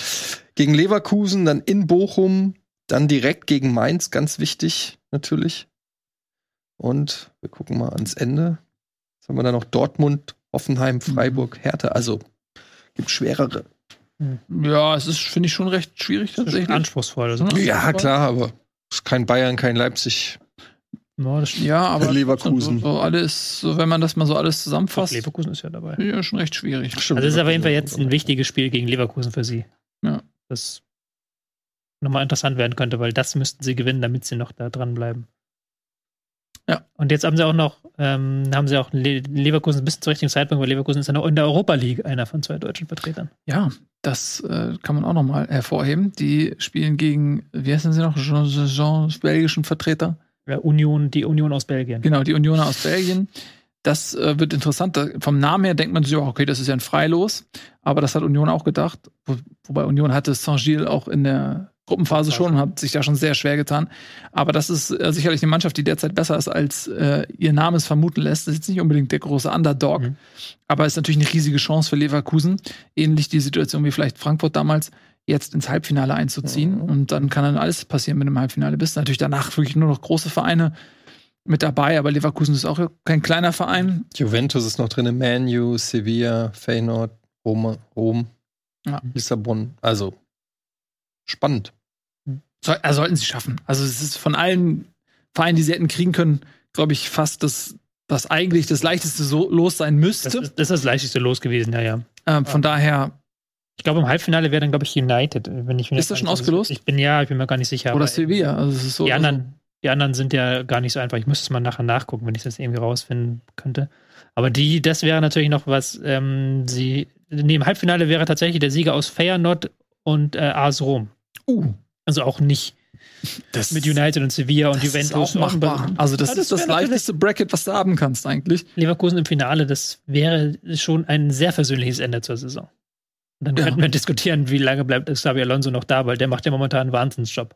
Jetzt sind wir schon wieder von Wolfsburg weggekommen. Mm, ja, also ich glaube, dass er den Titel als schönster Trainer äh, Deutschlands noch eine Weile auch verteidigen möchte. Interessant, der Kicker hat gerade hier veröffentlicht, Bayern wollte Haaland rund 35 mhm. Millionen Jahresgehalt zahlen. Mhm. 35 Millionen Jahresgehalt, ja. können wir dich damit halten hier bei Bundesliga? Oder 35 Millionen? Ja. Ja, aber auch nicht drunter. Hm. Jetzt, wo das in den Raum Bei 34 würdest du sagen, tschüss, ich hau ab, ich gehe zu Calcio Berlin. Calcio Berlin, ja, das würde ich Calcio Berlin? Ist das so eine Vitaminsendung? Calcio, wie sagt man? Calcio. Oh, war auch schon richtig. Nee, ähm, der kriegt jetzt Salihamidzic bestimmt erboste Anrufe von irgendwelchen Beratern oder irgendwelchen Spielern, die sagen, hey, wieso hättet ihr dem 35 Ihr habt gesagt, 10 Millionen mehr könnt ihr nicht zahlen. Ja. Aber schon mal vor 35 Millionen in der Bundesliga. Der kriegt bestimmt mehr bei City. Ja, wahrscheinlich, aber ja. 35 Millionen für Bundesliga-Verhältnisse. Wie viel hat Lewandowski gekriegt? 15? 2 Millionen. Der hat, glaube ich, schon ein bisschen mehr bekommen. Der war beleidigt. Also äh, Lewandowski war beleidigt, dass man, äh, der das ja kriegt, das ja mit, dass man sich so um Haaland bemüht und auch vielleicht kursieren die Zahlen auch irgendwie, ne? Ist ja gut vernetzt. Dieser Lewandowski. Und kann mir schon vorstellen, dass er sich auch denkt, so, wow. Weil ich habe jetzt gelesen, dass Moani, dass das ganz heiß ist, dass sie den haben wollen im Sommer. Aber nicht für 35 Millionen. Nee, ein bisschen mehr schon. Ich finde für. Also Transfersumme ein bisschen mehr, aber ein bisschen ja, weniger Jahresgehalt, ja. Ja, gut, das ist, das ist die einzig positive Situation, dass man äh, sagen kann, wenn er geht, dann wird man wenigstens ordentlich dafür kompensiert. Aber ähm, ja, ja, schauen wir mal. Ja, weiß ich auch nicht, ob Kolomoani, also super Spieler, aber ob er jetzt so dieser klassische das meine ich halt, Mittelstürmer ist à la Lewandowski, das sehe ich noch nicht so. Du das brauchst ja eigentlich eher, also ein Harry Kane würde, der ist zwar alt und so, aber. Der ist nicht alt. Wie alt ist der? 31? Nein. Wer ist denn der? 29? 28 vielleicht oder okay, so. Aber, Harry Kane. Aber er hat auf jeden Fall, ich schätze 29. mal. 29. Er wird, glaube ich, dieses Jahr 30. Hm. Hat dann nicht mehr das Alter, also ist auf jeden Fall keiner, den du noch groß weiterverkaufen kannst für viel Geld, glaube ich. Aber würde, glaube ich, tatsächlich zu den, zum Bayern tatsächlich mehr passen, weil ein Moani auch nicht der klassische hm. Strafraumstürmer ist, sondern so wie Aber eh genau. schon alle anderen. Genau. Mit Übers Speed Tempo aufs, äh, aufs so, Tempo. Genau. Aber kann natürlich sein, dass ein Nabri geht, ein Manet geht, ein was weiß ich geht. Und die Bayern natürlich schon immer Interesse haben, die besten Spieler der Bundesliga bei sich zu holen, äh, zu, zu sich zu holen, aber wird man mal sehen, mal gucken. Ja, Haaland bei Bayern hätte auch natürlich sehr, sehr gut funktioniert. Ja. Man sieht ja auch, was er jetzt gerade für Rekorde aufstellt. Einfach Vor allem, wenn er heute so. fünf Dinge reinballert. Fünf. Vier. Um um Kaffee werden. Nee. Das, das habe ich mich ein bisschen zu weit aus dem Fenster. Aber drei, sage ich. Drei sagst du? Doch ein gutes, ja, eine gute Wette. Gehe ich mit, er schießt keine drei. Um Kaffee. Kaffee. Käffchen. Ja, ist klar. Was sagst du? Ähm, ich, bin ich bin gespannt, ob er auch ein Tor schießt. Ich wette dagegen, äh, kannst du gleich zwei Kaffee gönnen. Ich sage, er schießt kein Tor. Und was ist, wenn er eins schießt? Dann kriegst du einen Kaffee und du kriegst nichts. Ja. Okay. Komm. Aber wenn er null schießt, krieg ich einen Kaffee. Ja. Eine okay, komplexe ja. Dreiwegwette, ja, wo Nils einfach gar keinen Einsatz gemacht hat. Nils hat einfach Hä? irgendwas gesagt. Ich habe gesagt, er schießt keine drei Tore. Ja gut. Aber schießt er mehr als null Tore? Also er, er wird sich schwer tun. Auf jeden Fall. Was wisst ihr über die Premier League? Nichts. Äh, das ist nix. Wahr. Das ist wahr. Das ist du weißt nicht mal, in welchem Land die ist. Hm. Weiß ich nicht. Heißt nicht auch die, die, russische. indische Cricket-Liga auch irgendwie so? Die russische heißt, glaube ich, auch Premier oder sowas. Pre Premier.